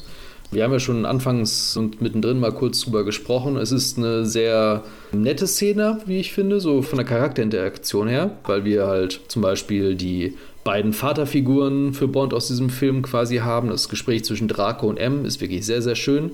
Wir haben Moneypenny, die ich jetzt persönlich jetzt gar nicht so als Mutter da in dem Moment wahrgenommen habe, aber ich gebe dir da durchaus recht, das kann man da dann herauslesen. Mhm. Und dann haben wir vielleicht noch, weil wir ihn noch nicht erwähnt haben, als komischen Onkel, sei jetzt einfach mal noch Q mit dazwischen, der in diesem Film ja wirklich gar nichts zu tun hatte. Ja, aber der ihm letztendlich ja auch noch so einen Rat mit auf den Weg gibt und das macht ja diesen familiären Charakter dann wieder mhm. deutlich. Ne, weil es, es ist dieses Dreiergespann. Du sagst der verrückte Onkel, aber es, ich finde, es passt, weil es ist seine einzige Familie, die wir kennen und wahrscheinlich auch die einzige Familie, die er hat. Mhm. Und deswegen passen diese Analogien und ich finde, es ist wirklich eine schöne Sequenz. Und in der deutschen Version wird königliche Hoheit gesagt, man sieht Queen Elizabeth nicht oder ihren Mann, das wird nur angedeutet. Aber als wenn diese Hochzeit auch mit allen nicht nur militärischen Ehren, sondern auch mit allen, ja, ich sage mal, adeligen Ehren gefeiert werden würde. Das wird zumindest in der deutschen Synchronisation deutlich. Also, dass, dass wirklich alle da sind, um, ja, ich sage mal, einen Helden des Empires zur Vermählung zu gratulieren. Und das finde ich krass. Mhm. Weil für mich ist das immer eine Schattengestalt. Ja, ja, das stimmt. Es gibt noch ein, am Anfang eine Situation. Ich weiß nicht, ob es ganz zu Beginn ist oder ob das dann beim ersten Briefing von Bond thematisiert wird, aber M lässt irgendwann im Gespräch einmal fallen, dass der Premierminister explizit an James Bond und dessen Fortschritte Interesse hat. Also James Bond ist da bei den ganz oberen im britischen Staaten auf jeden Fall schon ein Begriff. Das ist jetzt nicht nur irgendwie ein Fußsoldat unter vielen, sondern das ist schon ein ein Spezialist, äh, dessen Tätigkeit und dessen Handeln wirklich die obersten Regierungsebenen des Königreichs betrifft und interessiert. Aber ich finde in dieser Variante, weil wenn man jetzt zum Beispiel sich Daniel Craig angucken würde, da ist es ja wirklich nur eine Figur, eine Zahl, ein Killer. Na gut, aber das ist äh, 40 Jahre später. Wir reden jetzt ja gerade über im Geheimnis ihrer Majestät. Ja, nein, ich, ich spreche ja über die Figur und ich fand es jetzt interessant zu sehen, dass diese Figur doch Relevanz hat innerhalb innerhalb der Welt, in der sie lebt. Ah, okay. Weil sonst wäre es für mich ja eine Schattengestalt, wie ich gerade sagte. Und das ist hier eindeutig nicht der Fall. Das habe ich aber auch in den anderen vier Filmen nicht so wirklich wahrgenommen. Aber hier wird es halt deutlich, dass er einfach eine Person mit Background ist. Auch mit Auswirkungen, mit Impact in ganz viele Bereiche. Und das ist hier, glaube ich, auch ganz schön rausgearbeitet. Das finde ich dann einfach auch ganz schön. Genau an dieser Sequenz, wenn Moneypenny noch so ein bisschen weint und dann möchte Draco ihm noch die eine Million Pfund zustecken und er steckt sie wieder zurück und sie dann gemeinsam theoretisch ins Happy End fahren. Das finde ich schon schön gemacht. Auf jeden Fall. Ich hätte auch eine geile Schlussnote gefunden. Ich kann aber verstehen, warum man auf die Variante gesetzt hat, die dann kommt. Das Ende, wie wir es hier haben, ist gar nicht so zwangsläufig vorgesehen gewesen. Es gab wohl auch Überlegungen, das mit der Hochzeit Happy End mäßig quasi zu beenden und dann die Sequenz die dann jetzt in diesem Film folgt, eigentlich zum Anfang des nächsten Filmes, zum ja. Diamantenfieber quasi zu setzen. Habe ich auch gelesen, ja. Aber ich gebe dir vollkommen recht, es ist eine sehr clevere Idee, zumindest nach heutigen Standards, das Ende so zu belassen. Also wir haben zunächst noch den Abschied von Tracy und Bond von der Hochzeitsgesellschaft.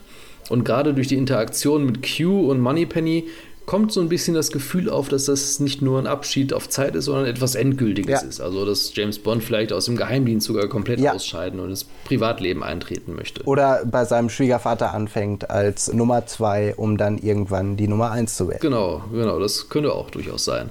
Wir verfolgen ja noch die beiden so ein bisschen im Auto, kriegen nochmal mit, dass sie dann wirklich auch als Anfang irgendwie Pläne zu schmieden von wegen Kinder bekommen und äh, hast du nicht gesehen. Also wirklich dann anfangen, Zukunftspläne zu schmieden und äh, Tracy ganz anders als zu Beginn des Films jetzt ja wirklich ähm, optimistisch ist und äh, positiv ins Leben blickt ja. und halt einfach wirklich glücklich ist. Und das macht das Ganze dann halt umso krasser, wenn man dadurch, dass wir diese Fahrt halt ein bisschen begleiten, wie dann auf einmal Blofeld mit Irma Bund vorbeirauschen in ihrem Auto und dann einfach mal eine Garbe aus dem Maschinengewehr auf James Bond und äh, Tracy dann halt abgeben und dabei dann Tracy halt dann töten. Das ist wirklich ein krasses Ende und äh, ich habe mir halt dann dazu aufgeschrieben, dass dieser Film das Avengers Infinity War für James Bond quasi ist. Okay. Finde ich jetzt krass. Ich verstehe den Vergleich, aber ich muss wirklich sagen, ich finde die Szene eigentlich lächerlich, wo Blofeld mit seiner Halskrause daherfährt und immer bunt von der Seite schießt und direkt auf der Beifahrerseite von einem englischen Auto das Einschussloch. Das ist also nach meinem Empfinden vom Winkel gar nicht so möglich gewesen, aber es ist egal. Und ich finde es aber wunderschön, als der Streifenpolizist da vorbeikommt und fragt, warum er da stehen würde. Ja, meine Frau ruht sich nur gerade aus und wir haben alle Zeit der Welt. Ich finde das so melancholisch und ich finde, da, da drückt Lazenby wirklich etwas aus, was mich persönlich ja. als Mensch auch berührt hat. Und da kann man jetzt sagen, schlechter Schauspieler hin oder her, aber das hat mich wirklich berührt. Also ich hatte wirklich auch ein Tränchen im Auge, das muss ich sagen. Mhm. Es ist einfach traurig. Es ist einfach traurig, wie er es auch rüberbringt, auch mit den kargen Worten, die er dafür über hat. Ja, ganz genau. Es ist in dem Fall wirklich sehr gut rübergebracht von Lazenby. Genau, also das was ich vorhin schon meinte, beim Winterkarneval oder Weihnachtsfest, was auch immer, Eiskarneval es war, dass er in der Lage ist, der Figur eine Verletzbarkeit zu geben. Absolut. Zu der Sean Connery, glaube ich, nicht in der Lage gewesen war. Zu dem Zeitpunkt zumindest nicht. Ja. Connery konnte was anderes zu der Figur beisteuern, was Lazenby vielleicht nicht hat. Das ist so dieser coole Charme, in Anführungsstrichen. Also so ein bisschen Distanziertheit auch. Das ist etwas, ja. was Connery gut konnte, aber das in diesem Film hätte er, glaube ich, mit diesen Szenen dann auch Schwierigkeiten gehabt. Und das glaube ich auch, weil also, dass das wirklich so ernst gemeint, so, so deep rüberkommt. Also der Verlust das, glaube ich, hätte ich Sean Connery so nicht abgenommen. Also vielleicht ist auch ja, ich sage mal, der einzige Bond, der so eine Handlung hat, auch der einzige Schauspieler geblieben. Also das bedingt sich vielleicht gegenseitig. Das muss nicht nur alles negativ gemeint sein. so bin ich noch nie aus einem Bond-Film entlassen worden. Noch nie. Und auch danach nie wieder. Der Film, der dem am nächsten kommt, ist dann wahrscheinlich auch wieder, um ihn, wir haben ihn schon ein, zwei Mal erwähnt, Casino Royale, der mit einem ähnlichen Gut Punch, wie man auf Englisch so schon sagen würde, quasi dann endet, dass Bond nicht das Happy End bekommt, das Mädchen, sondern dass das Mädchen ihm dann quasi entrissen wird. Ich muss aber tatsächlich sagen, dass mir Vespa Lynn nicht so an die Nieren gegangen ist wie in dem Fall Tracy. Ja. Muss ich ganz ehrlich sagen. Ich weiß nicht, woran es liegt. Also Vespa Lynn ist wahrscheinlich als Figur besser ausgebaut. Glaube ich sogar, wenn ich jetzt mal drüber nachdenke.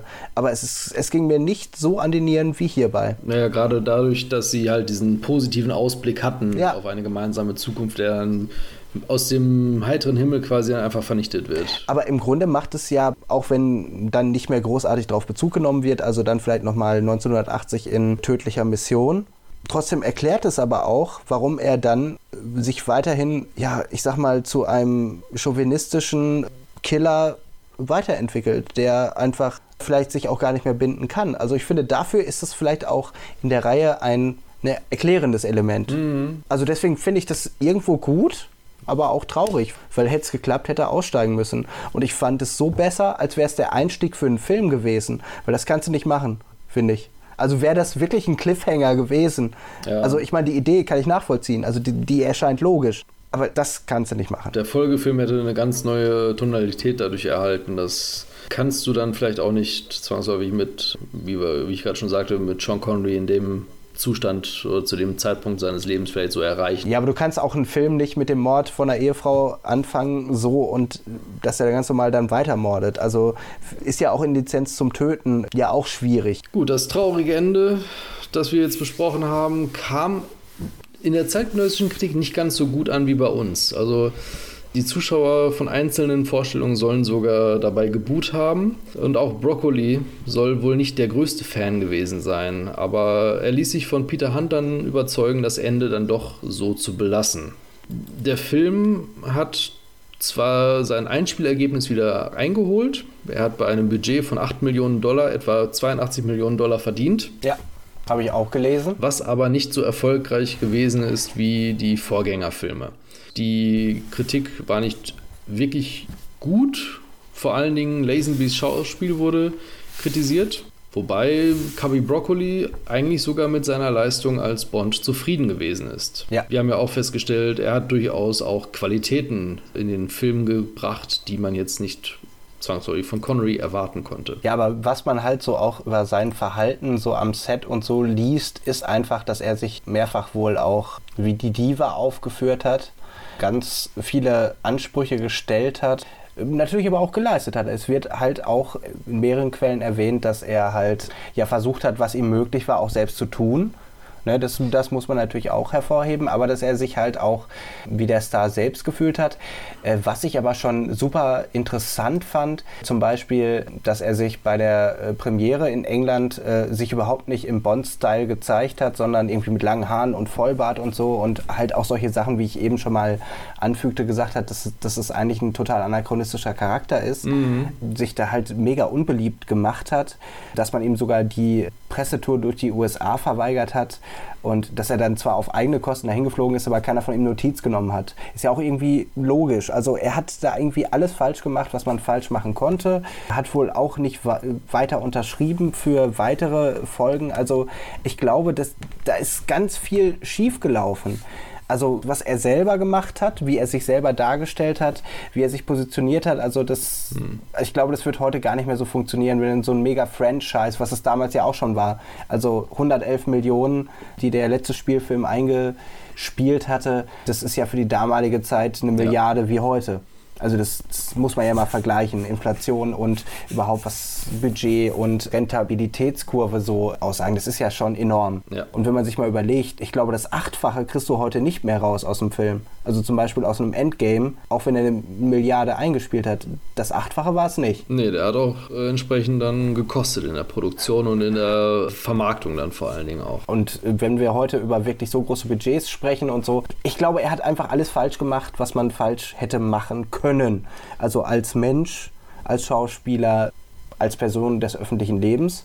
Wie er sich selbst präsentiert hat. Und ich glaube, das hat auch viel zur Wahrnehmung des Films beigetragen. Das ist zumindest das, was mir so ein bisschen in der Recherche hängen geblieben ist.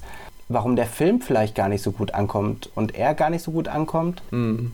Ich finde, es hat definitiv seine Stärken. Ja. Die Hintergründe, die sich dann halt parallel zu der Filmentwicklung quasi entwickelt haben, haben schon das ziemlich schwer gemacht für ihn da weiter im Boot zu bleiben, obwohl es Überlegungen gab und er ja auch einen unterschriftsreifen Vertrag vorgelegt bekommen hat für insgesamt sieben Jahre James Bond. Das wären auch mal drei, vier Filme mehr gewesen.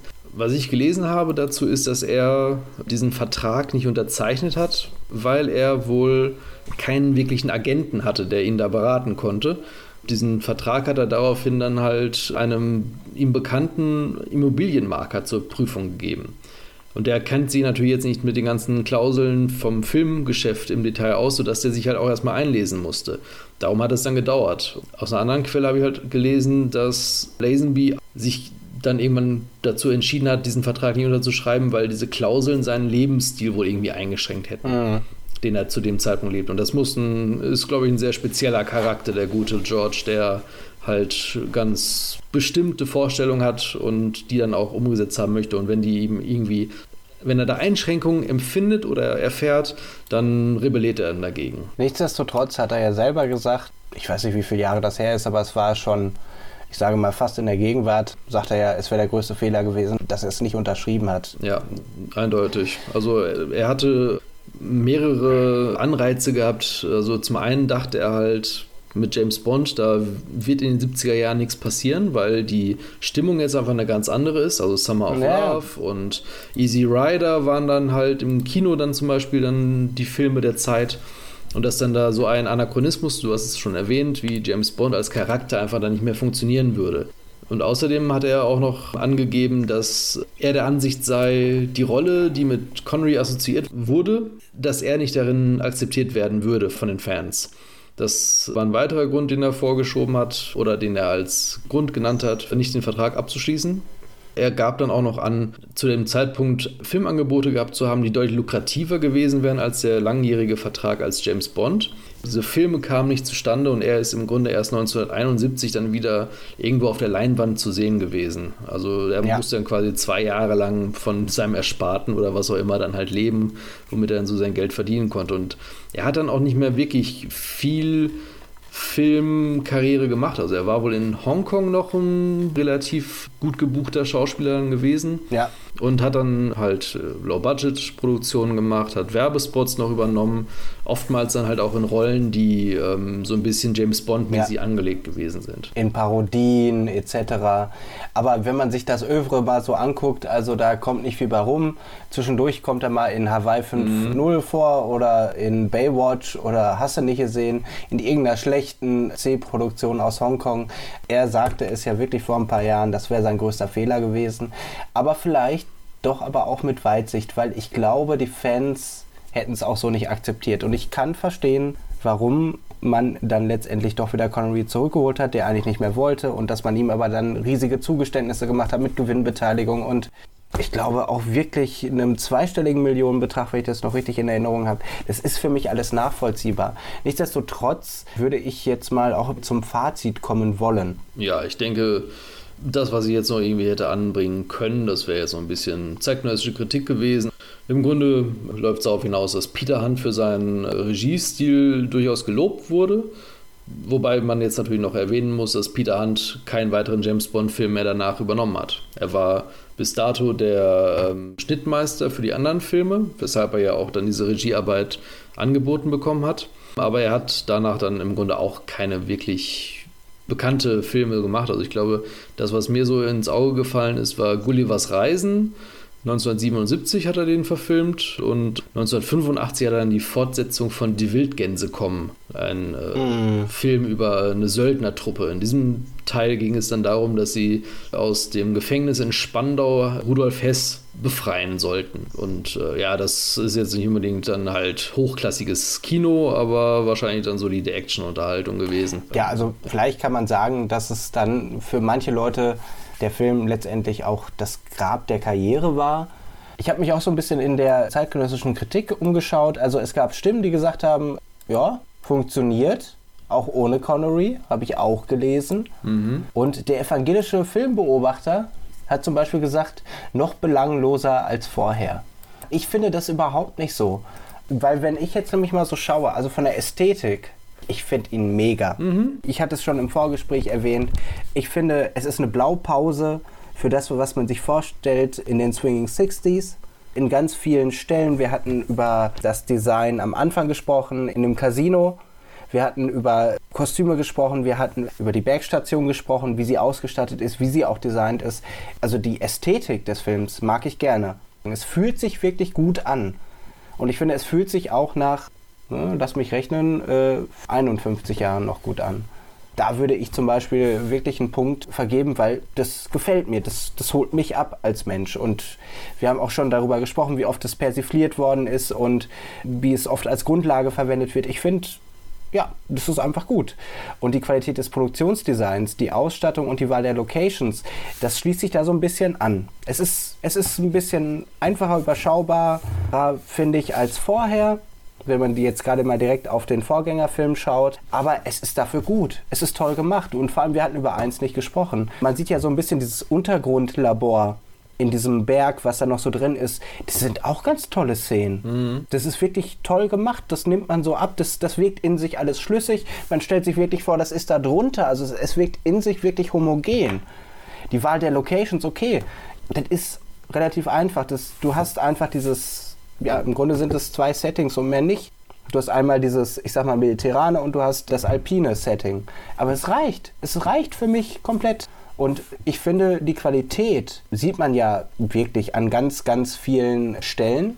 Finde ich gut. Story, finde ich, haben wir auch schon drüber gesprochen. Es ist anders. Die Geschichte ja, so gab es sie noch nie in einem Bond zuvor. Du hast schon recht, dass man mit Casino Royale was ähnliches probiert hat. Finde ich, ist aber nicht gleichwertig in meinen Augen. Ich fand das nochmal gut, das so zu schauen. Die Dialoge sind aus der Hölle teilweise, muss ich sagen aus vielerlei Gründen, wir haben das angesprochen, Sexismus etc., Anschlussfehler, die selbst in Dialogen klar werden. Aber trotzdem würde ich auch sagen, finde ich gut. Charakterzeichnung finde ich auch sehr gut. Antagonisten, ja, finde ich einfach gut. Blofeld, ich habe eben darüber gesprochen, dass ich Telly Savalas da teilweise nicht so gut finde, aber wenn ich das gegeneinander abwäge, also wie die, wie die Charaktere gezeichnet sind. Bond ist vielschichtiger, als es vorher jemals der Fall war. Tracy ist auch viel tiefer als das, was wir zum Beispiel beim vorletzten Bond-Film besprochen haben. Also das ist, ist ja wirklich eine Frau mit Charakter und Tiefgang. Und ich finde, gerade wenn wir jetzt auch über Verbündete sprechen, finde ich halt auch, ja, Draco ist eine Nebenfigur mit Tiefgang. Das finde ich auch gut. Handwerkliche Umsetzung haben wir auch schon drüber gesprochen. Regie, ja, kann man drüber streiten. Kameraarbeiten, haben wir gesagt, mega gute Bilder. Also Bilder, die wirklich überzeugen. Schnitt ist Grotte, teilweise. Ist wirklich Grotte. Gerade in den Kampfszenen, Schauspielerleistung haben wir auch besprochen. Schwierig. Wenn ich das aber als ganzen Punkt sehe, finde ich, ist das eine gute handwerkliche Umsetzung. Gadgets, ja, außer die Reminiszenzen würde mir nicht viel einfallen. Also da passiert halt nichts. Gadgets würde ich jetzt auf der Seite der Bösen verbuchen. Was ich mega cool finde, den Schminkspiegel, der halt noch die Antenne ausfahren kann, aber das bleibt letztendlich offen. Persönliche Bewertung, Wahrnehmung, Rezeption des Films, muss ich wirklich sagen, ich fand den gut. Ich fand den wirklich gut und das, ich mache das jetzt ganz, ganz schnell. Ich finde, die Rahmenhandlung wirkt so ein bisschen angeklatscht um die eigentliche Mission, aber trotzdem, ich finde den gut der macht mir Spaß, den kannst du gut angucken, der macht mir immer wieder Laune. Das liegt aber auch wirklich, finde ich, an den vielen Elementen, die drin sind. Das ist virtuos komponiert, mal ganz anders, als das vorher war, finde ich weil um die normale Standardmission einfach noch was drum gebastelt ist. Und das finde ich einfach cool und ich finde, es funktioniert für mich. Also wenn ich das jetzt in Punkten gebe, Ästhetik gebe ich auf jeden Fall einen Punkt, Qualität des Produktionsdesigns, der Ausstattung, Wahl der Locations finde ich auch gut. Story und Dialoge, ja, da streiten sich die Geister drum. Das, was ich da nicht geben würde, würde ich beim nächsten Punkt einfach geben. Weil Charakterzeichnung, das habe ich erwähnt, ich finde das einfach geil mir macht das Spaß. Ich kann mit den Figuren mitfiebern, egal wie das ist. Würde ich auch einen Punkt vergeben. Handwerkliche Umsetzung. Ich finde, da überwiegt das Positive, das Üble. Ja, weiß ich nicht. Es ist eine super Leistung. Also finde ich auch, da kannst du auch einen Punkt vergeben. Gadgets, finde ich, ist nicht vorhanden außer die Reminiszenzen, die nett sind, aber natürlich nicht das, was wir als einzelnen Punkt Gadgets so definiert haben, finde ich. Da, da gibt es einfach nichts. Es, es hat nichts, was im Kopf so bleibt. Und persönliche Bewertung, Wahrnehmung, würde ich einfach sagen, ja, doch, ich finde ihn wirklich gut. Also würde ich sagen, ich komme auf 1, 2, 3, 4, 5 von 007 Punkten. Okay. Wir sind relativ dicht beieinander, würde ich jetzt einfach mal so aus der kalten Hose heraus urteilen. Aber ich komme gleich mal zu dem Punkt, wo ich dann den größten Unterschied sehe, und zwar bei der Ästhetik. Also ich bewerte die nicht ganz so positiv wie du. Das, was zu Beginn vor allen Dingen kommt mit den Einstellungen, die so ein bisschen ungewohnt sind, also die Schlägerei am Strand und den Rest der Prügeleien, die auch so ein bisschen komisch dann stilisiert sind. Der 60s-Stil, der gerade zu Beginn, wir haben es gesagt, wirklich äh, Augenschmerzen verursacht manchmal. Das sind Sachen, die werden im Lauf des Films deutlich besser. Das kann man auf jeden Fall festhalten. Also ich finde, dann gibt es dann halt diese Stadtszenen bei der Montage zum Beispiel, die dazu beitragen, dass der Film dann ein deutlich realistischeres Flair bekommt. Also man hat halt wirklich dann das Gefühl, dass es nicht nur irgendwie auf abgesperrten Sets ist, sondern dass es halt wirklich in einer lebendigen Welt stattfindet.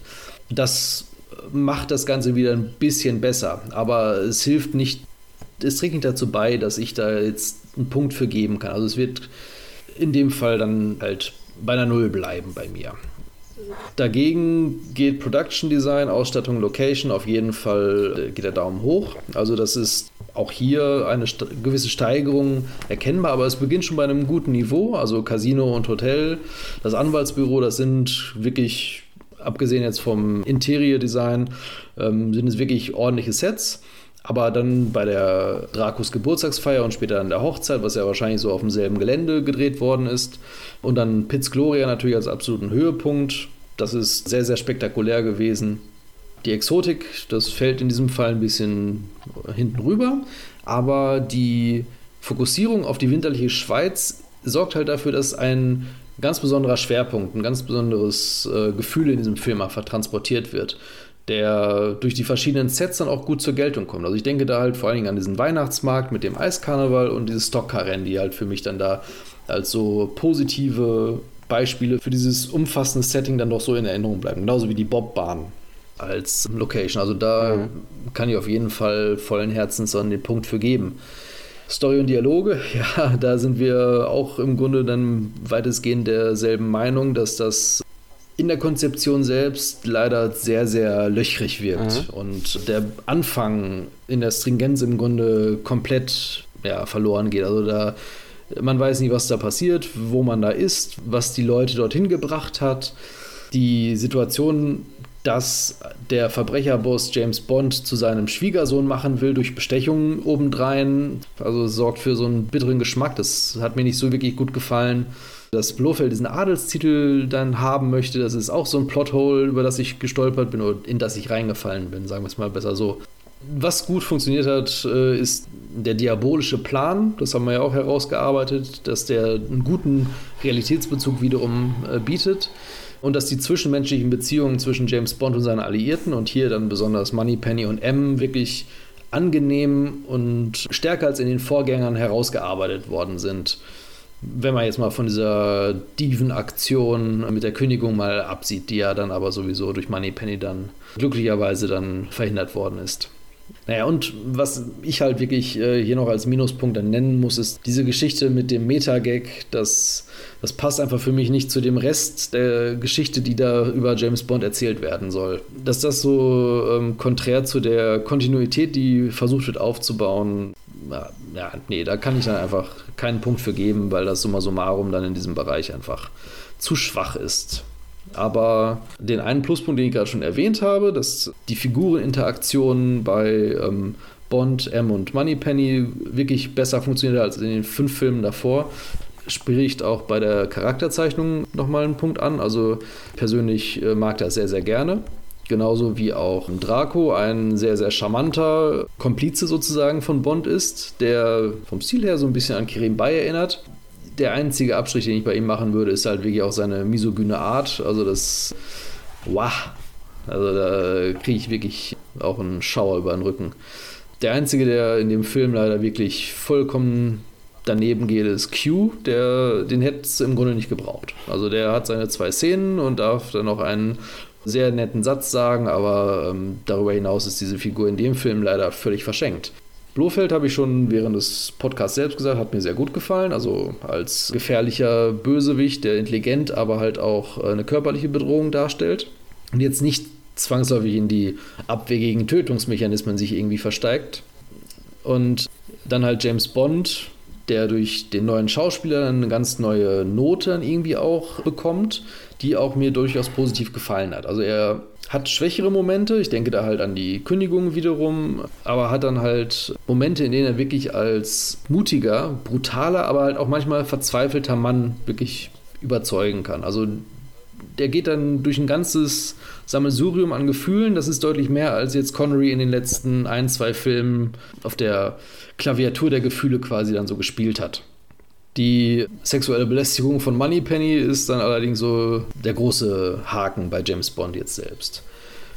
Und die beste Figur ist meiner Meinung nach Tracy. Das hatten wir ja auch äh, schon eruiert, dass sie wirklich eine einerseits gequälte, andererseits selbstbestimmte Frau ist, die den Respekt und dann später auch die Liebe von James Bond wirklich nachvollziehbar verdient, ihn ja sogar dann rettet und dadurch dann wirklich zu einer ebenbürtigen Partnerin wird und auf jeden Fall besser funktioniert als weibliche Hauptfigur, als Bond-Girl, als alle anderen, die bis dato gekommen sind. Also wenn man es mal so vergleicht, Honey Rider ist eine Faltbroschüre und Tracy ist Krieg und Frieden dagegen. Von der Komplexität her einfach dementsprechend kann ich für diese Kategorie vollen Herzens äh, einen Punkt vergeben. Genauso bei der handwerklichen Umsetzung. Das hatten wir auch schon herausgearbeitet, wie hervorragend die Kameraarbeit bei den Ski- und Bobverfolgungsjagden und dem Hubschrauberanflug auf Piz Gloria ist. Genauso wie die komplette Schlacht einfach fantastisch gedreht ist. Die kleinen Special Effects Probleme bei den Nahaufnahmen haben wir besprochen, genauso wie die ruppigen Schnitte bei den Handgemenge-Szenen und auch bei anderen Momenten. Aber wenn man jetzt mal von der Kameraarbeit weggeht, sind die Stunt-Effekte, die Stuntarbeit ist wirklich sehr überzeugend und gut umgesetzt.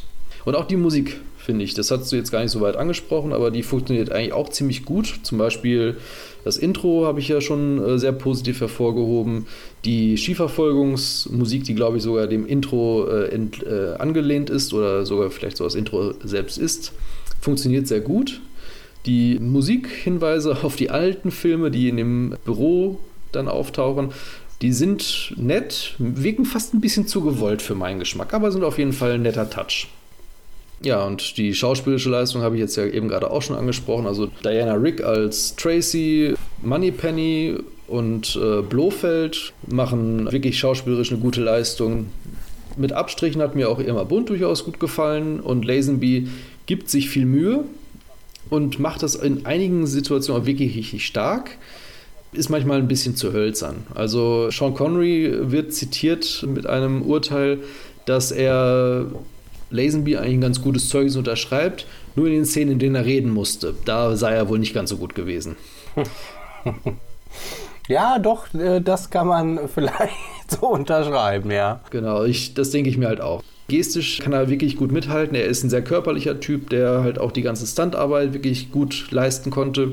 Aber wenn er Text von zum Besten geben musste, hat es nicht immer gut funktioniert. Also die ganzen One-Liner zum Beispiel, die haben bei mir so gar nicht wirklich gezündet. Und das lag dann vielleicht auch so ein bisschen an der Form, wie er es dann dargestellt hat. Aber gerade die Szene zum Schluss ist ganz fantastisch. Das ist eine Verletzlichkeit, die er ja. der Figur gegeben hat, die konnte ein Connery vielleicht nicht geben. Dafür lässt dann halt Lazenby so ein bisschen diesen unnahbaren Charme, den Connery der Figur verpasst hat, ein bisschen vermissen. Aber das muss ja nichts Negatives sein. Ich finde durchaus, dass Lazenby da auch einen ordentlichen Job geleistet hat und dementsprechend gebe ich auch in dieser, diesem Kriterium einen Punkt. Ja, die Gadgets. Oder das Fehlen der Gadgets, besser gesagt. Also, ich hatte jetzt hier auch, äh, das Einzige, was ich aufgeschrieben habe, ist der Riesensafe-Knacker-Kopierer der mich aber überhaupt nicht überzeugt hat. Also da finde ich, dass das in Man lebt nur zweimal schon deutlich besser irgendwie dargestellt worden ist. Naja gut, es musste hier eine andere Funktion noch erfüllen, aber es ist wirklich schlecht, ja. Entschuldigung, ich wollte mich nicht einmischen, aber das ist wirklich ja. nicht erwähnenswert. Kein Problem. Also ich habe zum Beispiel an das Schminkset für die Todesengel habe ich jetzt gar nicht gedacht. Das ist nur nochmal ein nettes kleines Gimmick, aber man sieht es nicht wirklich in Aktion, außer dass sie halt da mal die Antenne rausfahren und ansonsten erfüllt es auch keinen Zweck im Film selbst. Es ist nur ein, ja, es ist nur Requisite und dementsprechend dafür irgendwie noch einen Punkt rauszurücken, das, nee, das, das widerstrebt mir, da kann ich auch keinen Punkt für geben. Ja, okay. Folgen wir also zum Abschluss in die persönliche Bewertung des Ganzen.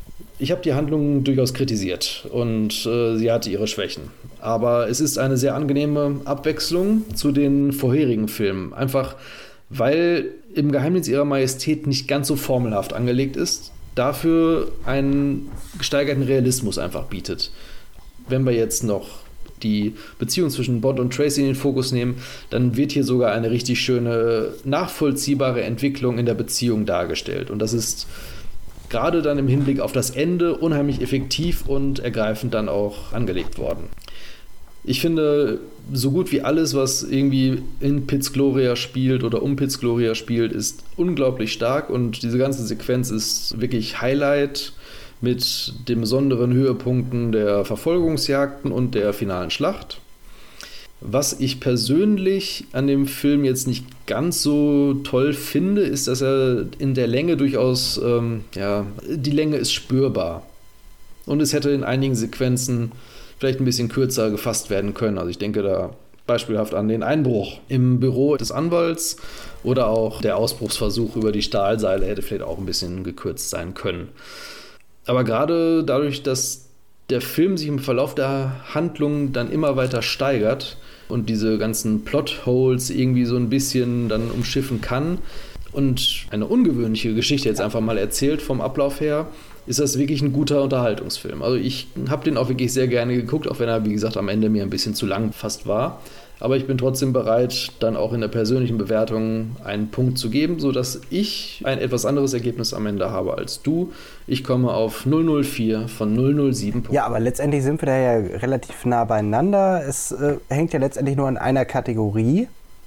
Und da kann man halt geteilter Meinung drüber sein. Und das, das finde ich mal wieder ganz spannend, wie sich doch dann auch so im Gespräch, was ja auch wirklich zum Film passt, hier auch überlang ist. Vielleicht ist das manchmal so bei so doch letztendlich, ja, ich sag mal, kontroversen Filmen. Ich fand aber auch wieder, dass sich jetzt auch bei diesem echt ausufernden Gespräch herauskristallisiert hat, dass es doch eigentlich ein ziemlich guter, sehenswerter Film ist, der mal, ja, ich sag mal, was anderes versucht, damit gescheitert ist, aber doch innerhalb des Kanons seine Berechtigung hat und dann halt durch viele Zwischenverweise, dass der doch irgendwo im Nachgang vielleicht einen Impact entwickelt hat. Und vielleicht ist das genauso wie im Leben. Manche Dinge ne, werden sich erst hinterher als das herausstellen, was sie dann letztendlich sind. Und ich finde, das ist, wie du eben sagtest, ein schöner Unterhaltungsfilm, der aus der Zeit geboren ist und der vielleicht auch, ja, auch erst mit der Zeit an Qualität gewinnt. Mhm, das ist gut möglich. Ich kann mir auch durchaus vorstellen, dass nach Die Another Day und als sie überlegt haben, dem Franchise einen neuen Kick zu geben, kann ich mir durchaus vorstellen, dass sie sich bewusst auf das konzentriert haben, was dieser Film hier gut gemacht hat, weil er einfach so ja. anders ist und weil sie einfach gemerkt haben, dass die Formel, die sich dann über 30 Jahre dann zu dem Zeitpunkt dann halt schon abgenudelt hat, dann einfach wieder eine neue Blutinfusion, frisches Blut einfach brauchte. Nicht nur von der Darstellung her des Hauptcharakters, sondern halt auch in der Erzählweise und der Handlung selbst. Ja. Und da kann ich mir vorstellen, dass das hier ein Vor Vorbild gewesen ist. Das werden wir ja vielleicht dann, wenn wir über Casino Royale dann sprechen, bei unserer Recherche dann herausfinden. Genau. Aber ich finde, an diesem Punkt sollten wir dann auch mal einen Schlussstrich ziehen. Ja, sagen wir doch jetzt einfach mal äh, Feierabend und gute Nacht oder guten Morgen, guten Tag, guten Nachmittag, je nachdem, wann dieser Podcast denn dann von unseren Zuhörern dann äh, konsumiert wird. Ja, ne? also in diesem Sinne war harte Arbeit, aber ich finde, sie hat sich mal wieder gelohnt.